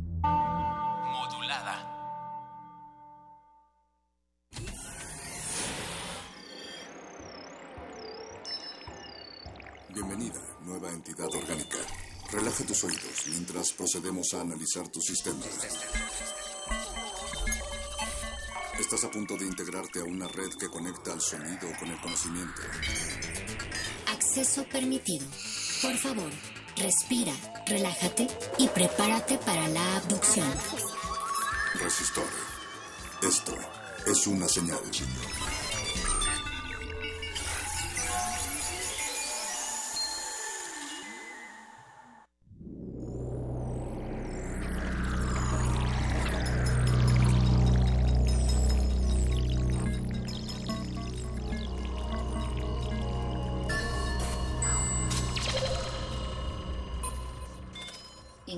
Código de emisión. 1, 4, 0, 6, 1, 7, R, 1, 2, 2. Acceso permitido. Inicia secuencia sobre Exoesqueletos.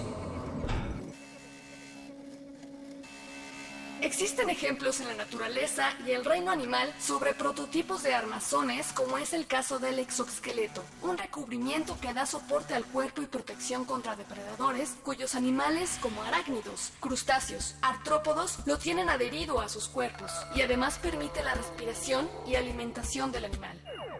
Hoy, la tecnología puede fabricar un exoesqueleto mecánico o de potencia, también llamado servoarmadura o exotraje. Una máquina que consiste principalmente de un armazón que lleva a una persona y un sistema de motores hidráulicos que aportan energía para el movimiento de las extremidades, creando un superhumano más fuerte y resistente. ¿Desea repetir esta información? Ha elegido no. Comenzamos. Resistor. Esto es una señal.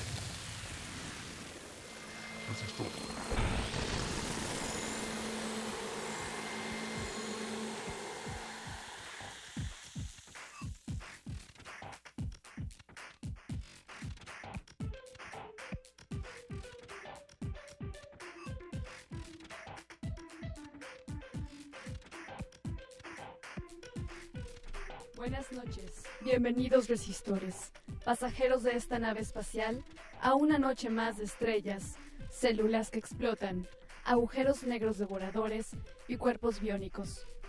Deleitamos los oídos con un poco y muy seductora ciencia y tecnología, en medio de esta ciudad congestionada, de frío, con lluvia y un cambio climático enloquecido por el calor, Resistor habla y escucha y resiste ante las calamidades de este mundo y universo. El futuro se vive hoy y hoy es lo que nos queda.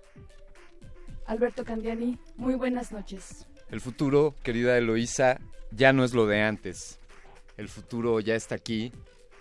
El futuro, futuro es esa idea que está incierta y se basa en la esperanza o en la perspectiva de, de que habrá algo más adelante. Y eso nos hace pensar también en el pasado y en esta ilusión de que existió algo antes de este momento. Y en realidad quizá lo único que existe es este momento en el, en el sexto mes de este año 2017 de nuestra era. Pasadas las 22 horas, damos inicio a este resistor, Eloísa Fembot Gómez. Buenas noches. Muy buenas noches, Alberto.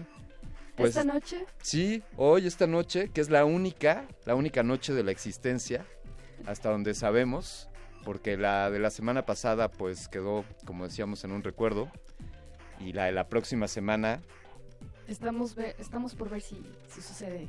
Veremos si, si sucederá, si el recuento de votos se da y si este país algún día logra despertar y sacudirse este este engaño que unos cuantos nos hacen a millones, descaradamente, impunemente, nos han vuelto a robar la opinión de los de la mayoría.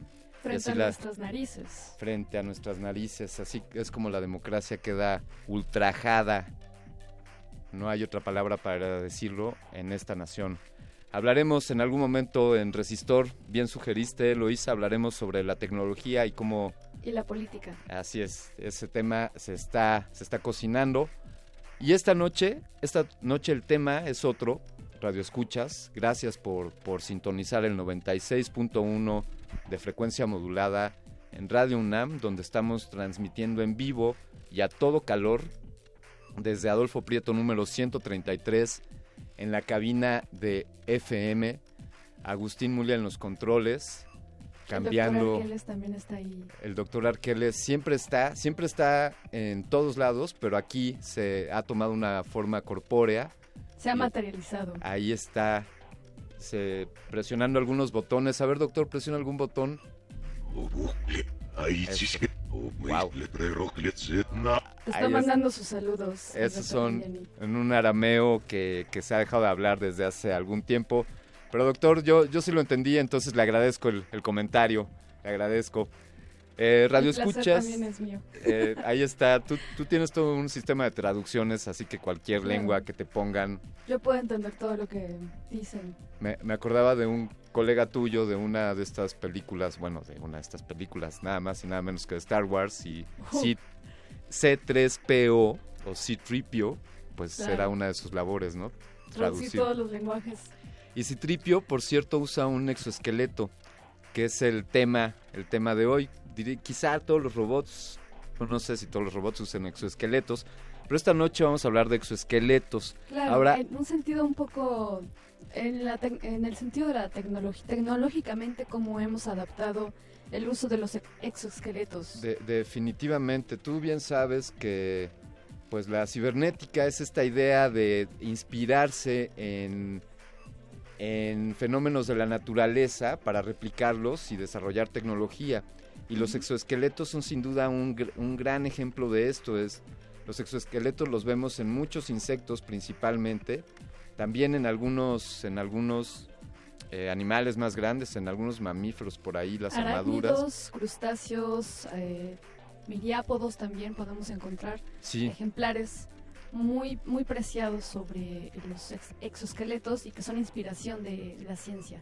¿Alguna vez eh, por ahí había documentación respecto a que los insectos en, en, este planeta no eran, no podían ser más grandes de lo que son por la gravedad y por sus exoesqueletos, que los haría muy pesados. Los insectos tienen esta fuerza, pues gracias al tamaño que tienen, es proporcional. Si fueran más grandes, estos exoesqueletos los harían muy pesados y entonces... No podrían moverse. Exactamente, ¿no? Entonces hay una relación ahí entre el peso, el peso del, del bicho. Tiene que haber una, un equilibrio entre el peso del, de su exoesqueleto y el, la masa. Así es, así es. Em, ¿Sabes? Quiero hacer un paréntesis antes de continuar con el tema de exoesqueletos y queremos hacer una invitación a los radioescuchas para un evento que sucederá el próximo 15 y 16 de junio en el auditorio del Museo de Ciencias de Morelos. Este evento, queridos radioescuchas, Eloísa, Es una conferencia, es un seminario de informática que está basado principalmente en el ingeniero, en el ingeniero Sergio Beltrán. Sergio Beltrán, Eloisa, seguramente tú tienes ese dato por ahí. Yo te puedo decir en resumen que gracias a él hay computadoras en México y hay internet en México.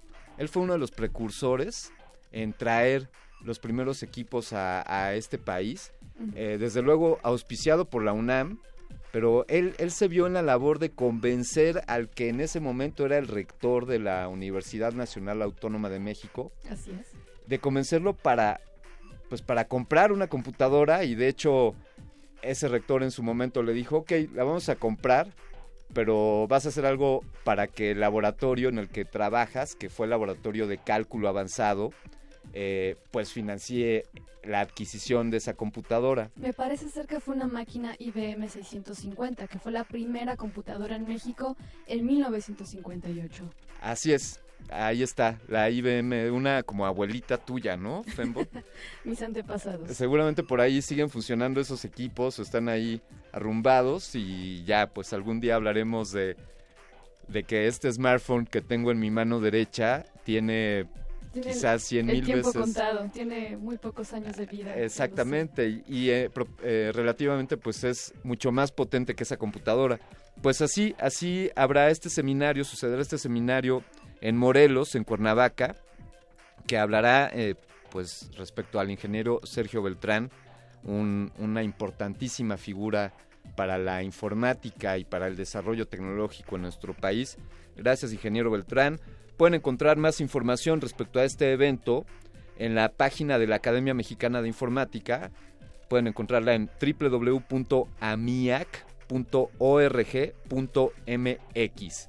Repito, la página es www.amiac.org.mx. Ahí está la invitación para el seminario de informática el 15 y 16 de junio allá en Morelos. Vámonos, vámonos para allá que que aunque también hace calor, se disfruta un poco más. Por favor, queridos radioescuchas, visítenos en redes sociales. En Twitter estamos como arroba R modulada, en Facebook Resistencia Modulada o también tenemos nuestro sitio web www.resistenciamodulada.com. Estamos, se acerca el aniversario de, Radio UNAM, de nuestra casa, la casa de todos ustedes. y, y de esta estación de radio que se mete a la casa de todos ustedes cuando ustedes sintonizan el 860 de AM o el 96.1 de frecuencia modulada. Como debe ser. Habrá festejos el próximo miércoles. Echan la radio por la ventana, como quien dice. Ahí estará todas, todas las ondas gercianas escapándose por los oídos y por las narices de todos los que vendrán a esta celebración que será a partir de las 7 de la mañana y hasta la medianoche. Uh. Alba Martínez acaba de escapar, dejó la continuidad, la continuidad andando. Y así será esta celebración el próximo miércoles, amigos. Están invitados, habrá música, eh, charlas, mesas redondas, sobre, eh, estaremos hablando sobre la radio misma, sobre Radio UNAM, todo lo que ha sucedido aquí. Mira que 80 años, eh, mira que... No se dicen fácilmente. Pues quizás se digan más fácil de lo que se vivan. le deseamos le deseamos muchos más a Radio UNAM, otros 80 para empezar y después nos seguiremos viendo. Está empezando apenas. Así es, felicidades Radio UNAM. Pues así, exoesqueletos, ¿por qué hablar de, insectos y de exoesqueletos y, de alacranes o, arañas que tienen el esqueleto por fuera? Pues decíamos, esta, esta inspiración para la ciencia y para la tecnología, pues nos trae a que podemos diseñar exoesqueletos. De eso estamos hablando esta noche. Podemos hacer un equipo que nos ayude, pues quizá a ser más fuertes o a alguien que haya perdido la movilidad en sus piernas, pues podría ayudarle a caminar. Claro, eh, tengamos en cuenta que esta tecnología, esta herramienta, está ayudando mucho en el ámbito, este, en el ámbito de la salud, ¿no? de, de la medicina, pero también empieza siendo para la milicia, cómo puede funcionar para, para una guerra, el crear armaduras para los soldados y que sean superhombres. Entonces eso también es una cuestión que hay que cuestionarnos esta noche, Alberto Candiani. si el crear exoesqueletos de excelente calidad puede o, curar a muchas personas que estén discapacitadas o desatar una guerra.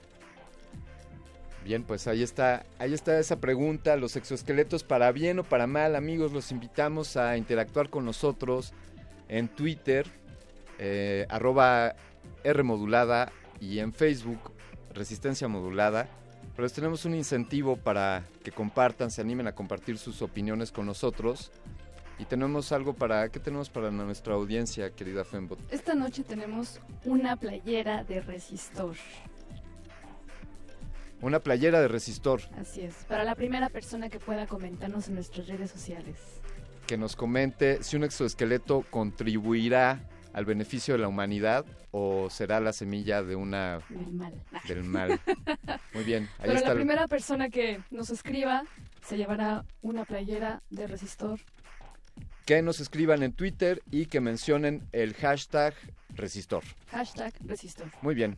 Así, así continúa esta emisión donde estamos hablando sobre exoesqueletos. Tendremos a un invitado, a un especialista en este tema para el siguiente bloque. Pero antes, antes de pasar al siguiente bloque y antes de poner una canción, hemos preparado para ustedes un byte, de resistor. Byte de resistor. El Observatorio Gravitacional de Interferometría Láser LIGO en Estados Unidos detectó por tercera ocasión las ondas gravitacionales que predijo la teoría de la relatividad general de Albert Einstein en 1915. En esta ocasión, se observó que las ondas se produjeron cerca de 3.000 años luz por la colisión de dos agujeros negros que formaron uno mucho más grande, de aproximadamente 49 masas solares. Esta última observación confirma la existencia de agujeros negros de una masa superior a 20 soles, dijo David Shoemaker, astrofísico del Instituto de Tecnología de Massachusetts. Las ondas gravitacionales se deben a ligeras perturbaciones del tejido del espacio-tiempo por el efecto de desplazamiento de un objeto enorme o cuando suceden fenómenos violentos en el universo como supernovas. Esta información fue obtenida de Physical Review Letters. Resistor. Esto es una resistor. resistor.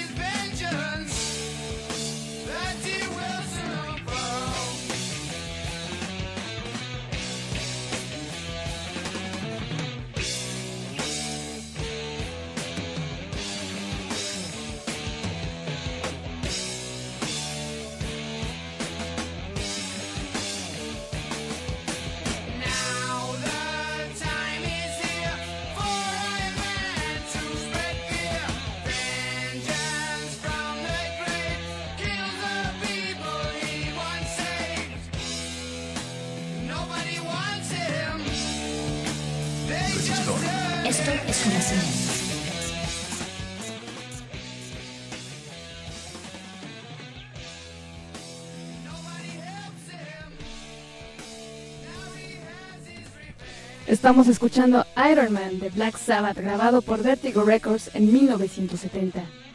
Black Sabbath. Uh. En, resistor. Esto es una señal. Bien, continuamos con esta emisión sobre exoesqueletos. Tenemos en la línea a un gran invitado, a, un, a un maestro y, y, un maestro en ingeniería y mecánico electricista él es egresado de la Facultad de Ingeniería de la UNAM. Estudió un posgrado en Ingeniería Eléctrica en el área de control robótico de la UNAM y pertenece al Departamento de Ingeniería Mecatrónica. Él nos va a hablar esta noche sobre exoesqueletos. El maestro en ingeniería Serafín Castañeda Cedeño. Maestro, buenas noches, ¿cómo está? Hola, buenas noches, Eloís Alberto. Muy bien, muchas gracias por la invitación. Gracias, gracias, a usted por tomar esta llamada. Eh, pues, ¿qué es para, para nuestra audiencia, maestro? ¿Cómo podemos explicar eh, un exoesqueleto? Sí, fíjate que el nombre de exoesqueleto viene del griego exo, que significa exterior, y esqueletos, que significa esqueleto. En realidad se trata de un dispositivo que se coloca de manera externa a una o varias extremidades del cuerpo. Entonces, es una especie de traje robótico que puede proveer movilidad a, hacia las diferentes extremidades. Y digamos, por ejemplo, este, esta movilidad para las distintas extremidades, ¿cómo podríamos ejemplificar eh, claramente un, un, caso?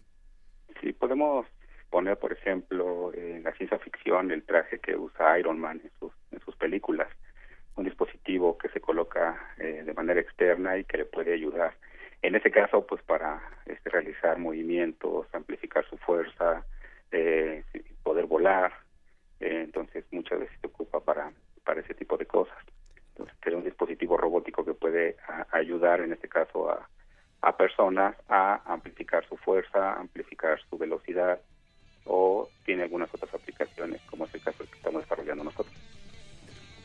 Eh, maestro, por ejemplo, a ver, eh, ¿la ropa podría ser un exoesqueleto? Eh, no necesariamente. Eh, ese dispositivo tiene que proveer, además, un soporte y este, una a, poder aplicar una fuerza para, para el movimiento. Debe de soportar al, al, este, al, cuerpo humano, a la extremidad para poder hacerlo. Entonces necesita de, además de que sea colocado de forma externa, proveerle esa, esa fuerza este, necesaria o esa amplificación de fuerza o, velocidad hacia el cuerpo.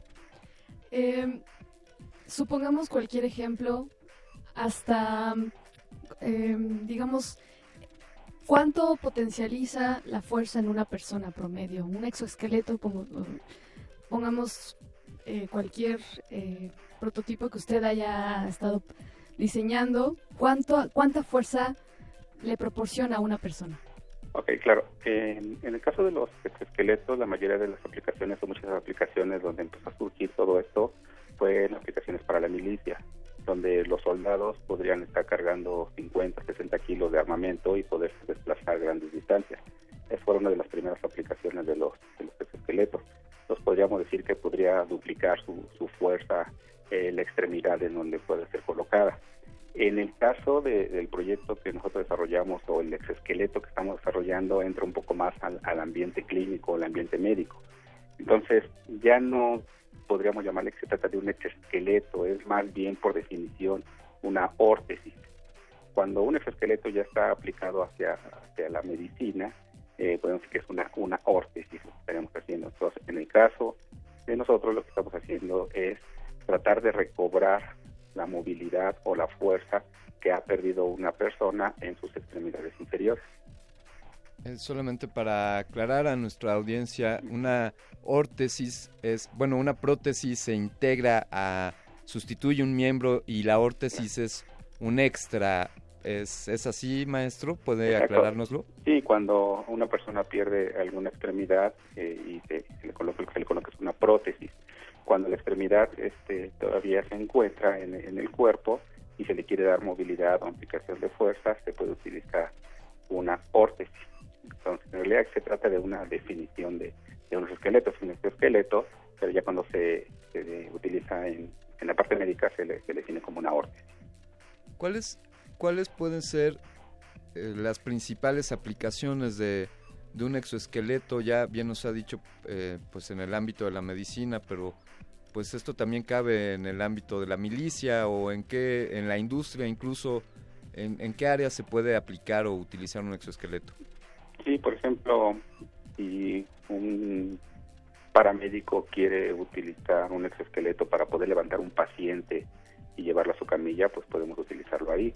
En una empresa donde se requiera estar cargando este, cajas para acomodarlos o desplazarlos, pues es muy muy cansado para la persona, podría ser utilizado ahí un exoesqueleto.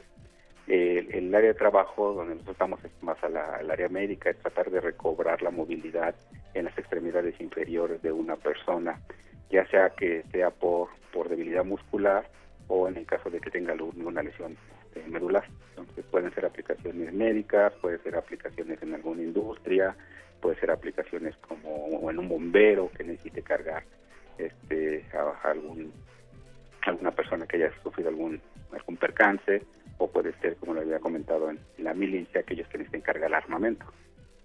¿Cuál es la forma en la que uno se comunica con el, el exoesqueleto? ¿Cómo, ¿Cómo le enviamos la señal para que se mueva de manera simultánea con, con nosotros o con nuestros miembros?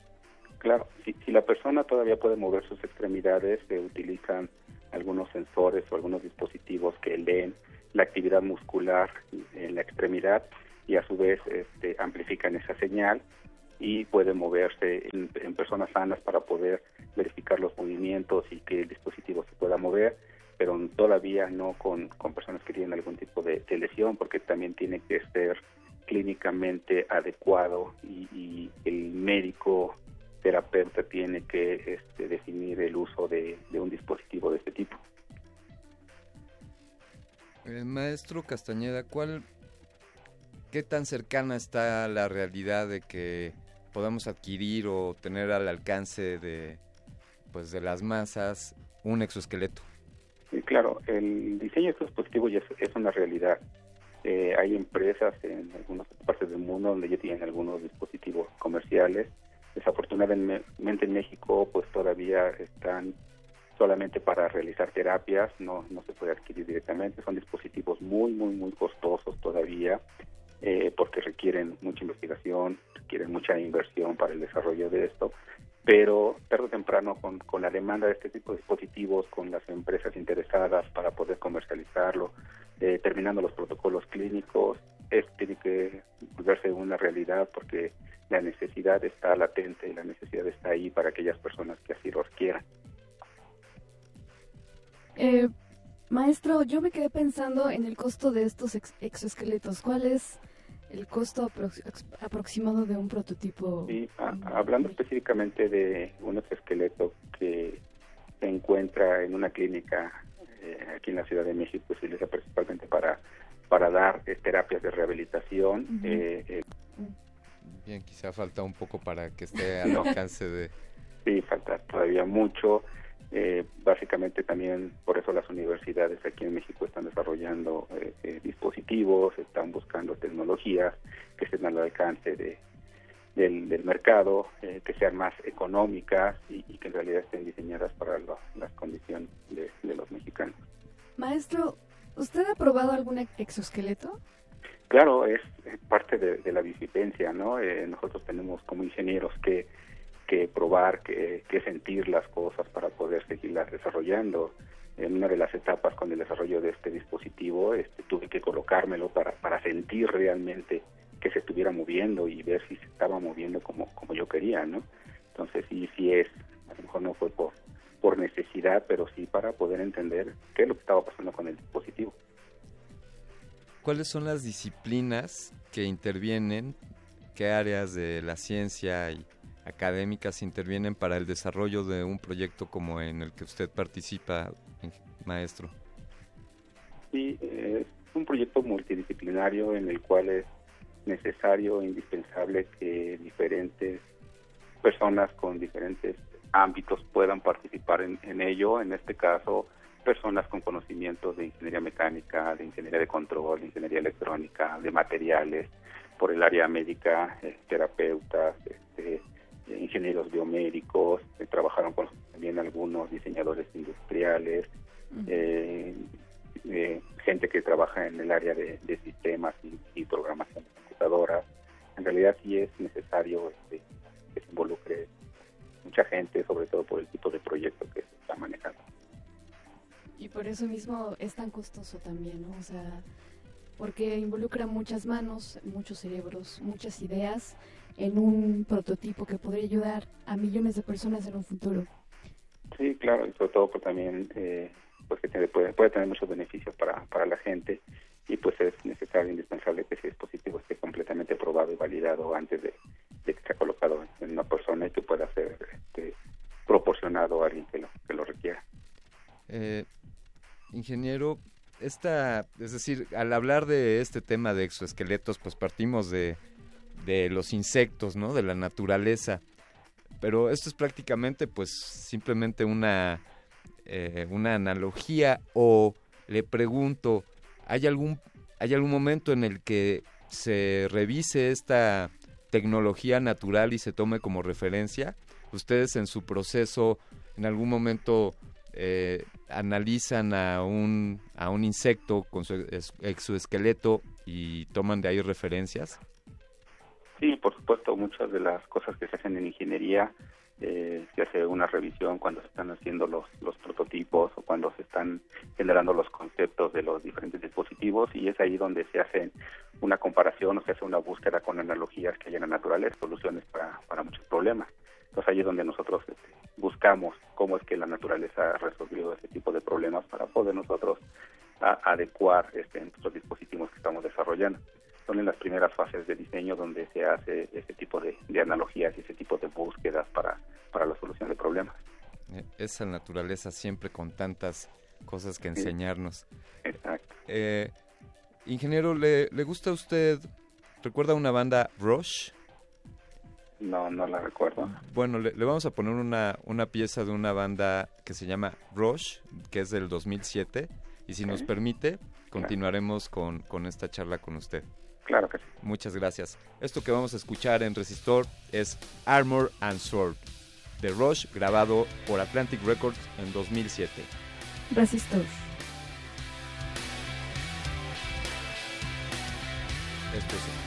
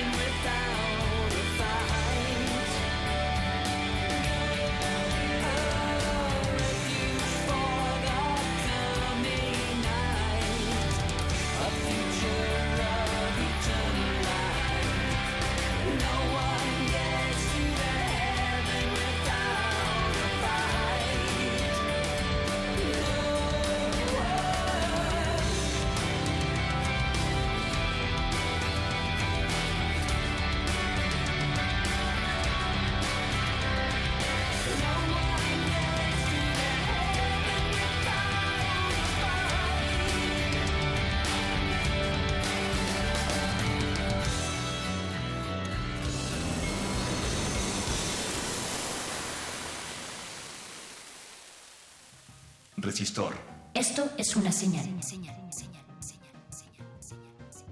Continuamos en Resistor en el 96.1 de frecuencia modulada, la sección de ciencia y tecnología de resistencia, resistencia modulada. Estamos transmitiendo en vivo desde Adolfo Prieto número 133 y esta noche Eloísa Gómez, la Fembot y un servidor Alberto Candiani estamos hablando sobre exoesqueletos estamos platicando al respecto a este tema con el maestro en ingeniería Serafín Castañeda Cedeño.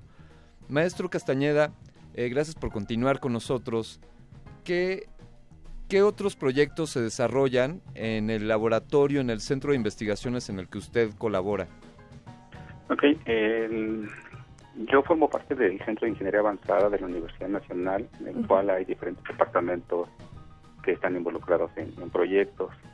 Eh, en el área del Departamento de, Ingeniería en Sistemas Biomédicos están trabajando con el desarrollo de prótesis este, de miembro inferior.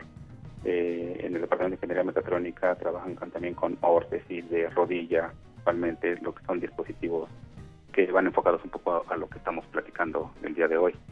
Entonces es un área muy, muy grande y hay diferentes departamentos los cuales están involucrados en, el proyecto de desarrollo para, para, el bienestar.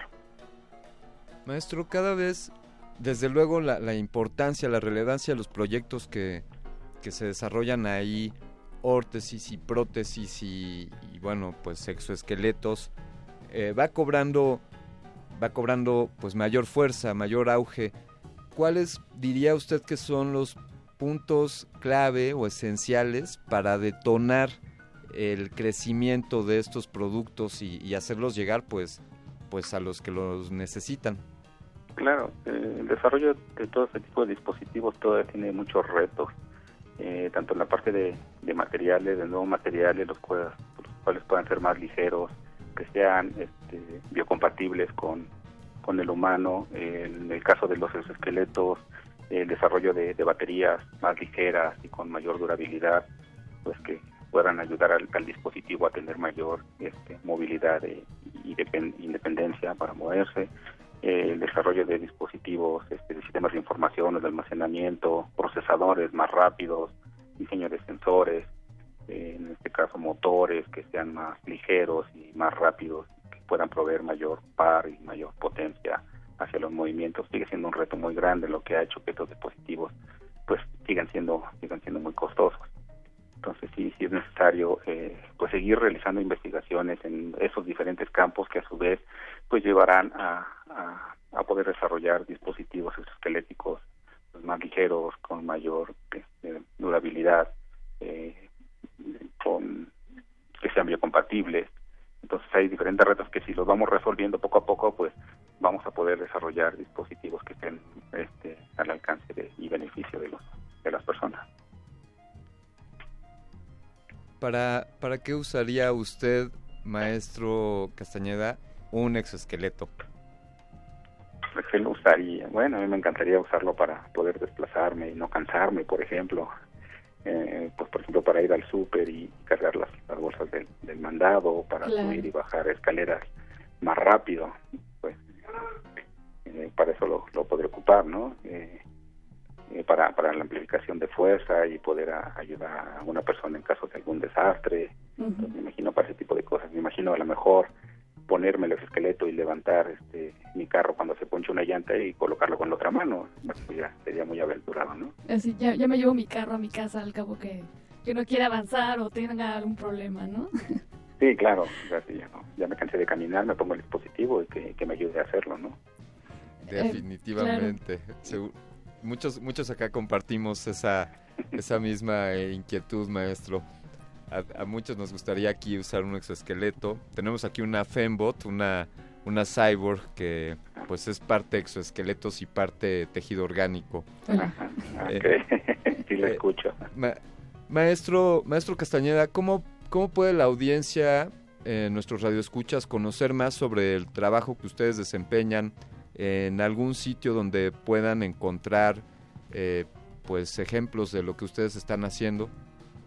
Sí, podrían buscar en directamente la página de la Universidad Nacional, eh, unam.mx o en la página del Departamento de Ingeniería Mecatrónica, que es mecatrónica.unam.mx, donde tenemos un apartado ahí de los diferentes proyectos que se realizan en el, en el departamento. Muy bien, pues gracias, gracias por habernos, habernos ilustrado respecto a este tema eh, maestro Castañeda, ha sido un placer charlar con usted. No, muchas gracias, Eloisa, muchas gracias, Alberto, eh, por la invitación y pues cualquier otro comentario estoy a sus órdenes. Buenas noches. Buenas muchas gracias. Buenas noches. Hasta luego. Agradecemos así al maestro de Ingeniería Serafín Castañeda Cedeño. Él es egresado de la Facultad de Ingeniería de la UNAM y es responsable de la sección de electrónica del Centro de Diseño y Manufactura y responsable de proyectos de este mismo centro en el Departamento de Ingeniería Mecatrónica de esta, de esta grandiosa Universidad Nacional Autónoma de México, la Casa, la Universidad de México, la Universidad de la Nación.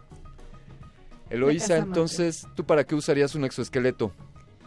Bueno, yo ya tengo uno implementado, así que mientras dure ah, este y funcione, no tendría problema alguno. Ah, por eso es que cuando nos ayudas a cargar todo el equipo, tú no tienes broncas y, dices que nos ayudas con más. No, por supuesto que no. ¿Y tú para qué lo usarías, Alberto? Yo lo usaría, wow.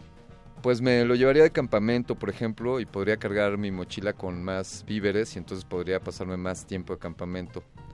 Eh, o para escalar montañas. Para escalar montañas, ahí entonces surgiría el paradigma o la pregunta de si la escalaste tú o te ayudaste por el exoesqueleto. Pero pues quizá esa pregunta sea también para el que use una bicicleta y recorra grandes distancias. Simplemente, bueno, lo veo pues como extensiones, como herramientas y extensiones de, de las posibilidades que ya tenemos prediseñadas. ¿Qué te parece, Loisa? Que antes de que esta emisión llegue a su fin, sí. hagamos un inventario. Tenemos un inventario, queridos radioescuchas, esta, esta pieza que hemos preparado aquí en resistencia modulada, en resistor, solo para ustedes. Ahí, ahí va el inventario.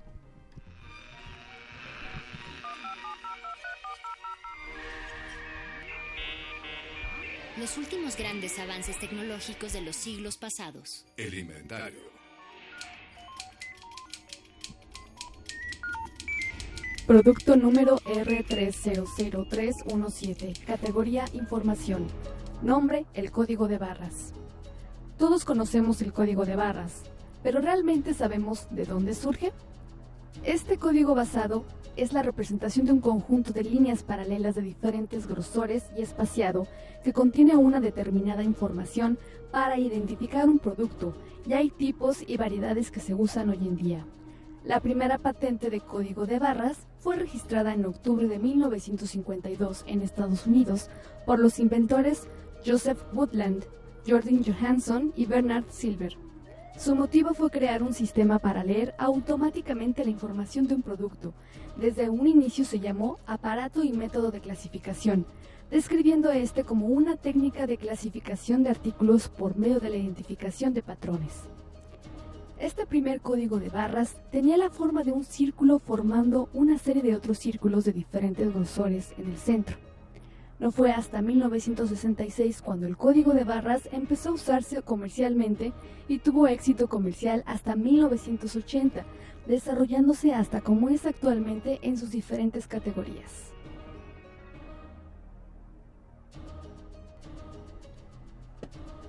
Ahí está, esa valiosa información sobre el código de barras que hoy creemos que es parte ya inherente de, de, nuestra vida cotidiana. La pregunta es, ¿nosotros tendremos código de barras?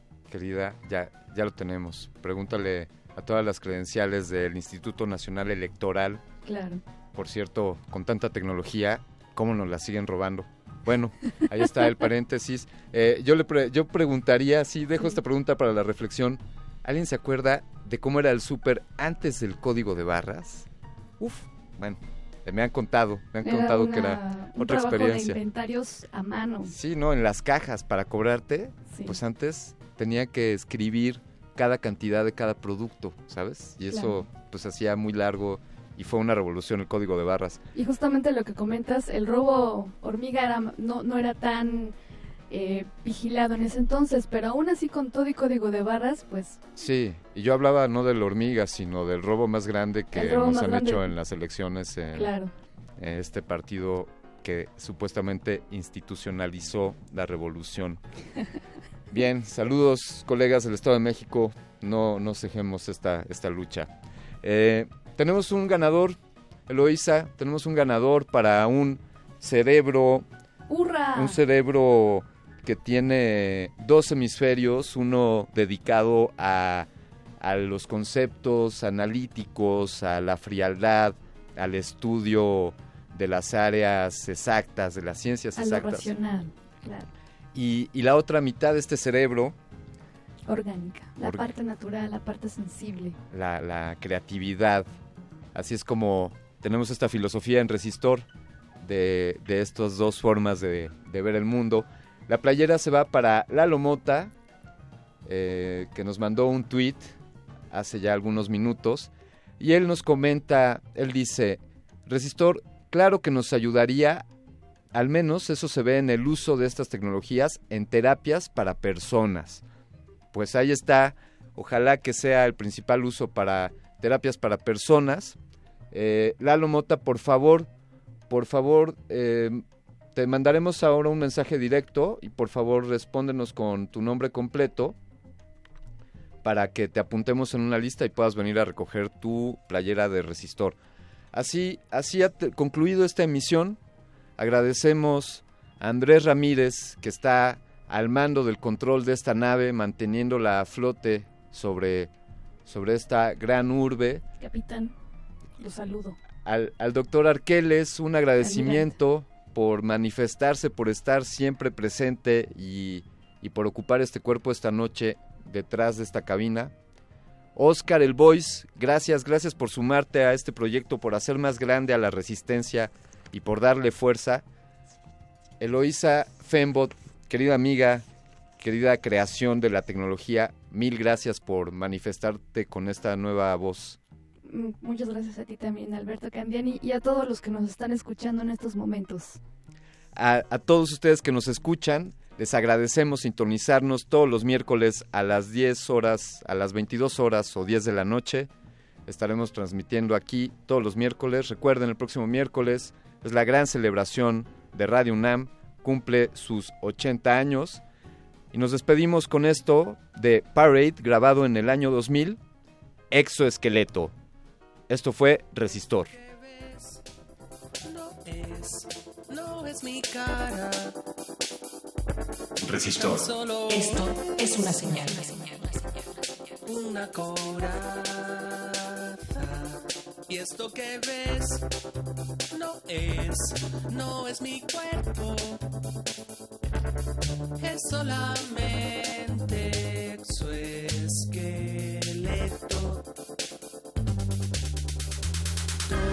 Donde yo estoy a salvo y escondido no llegarás, no me puedes tocar. La inoculación simbiótica de conocimiento ha finalizado. Esperamos aprender más de ti en un futuro cercano. Buenas noches. Resisto.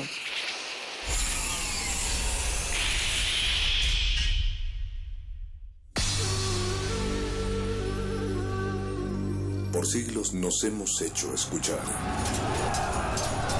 Nacimos como parte de esa inmensa mayoría.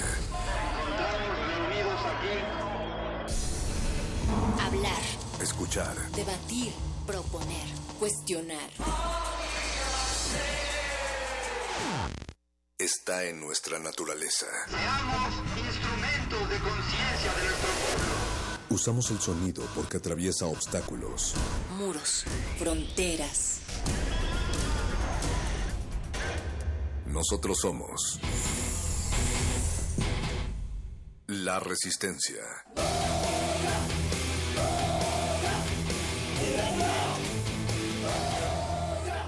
Resistencia modulada.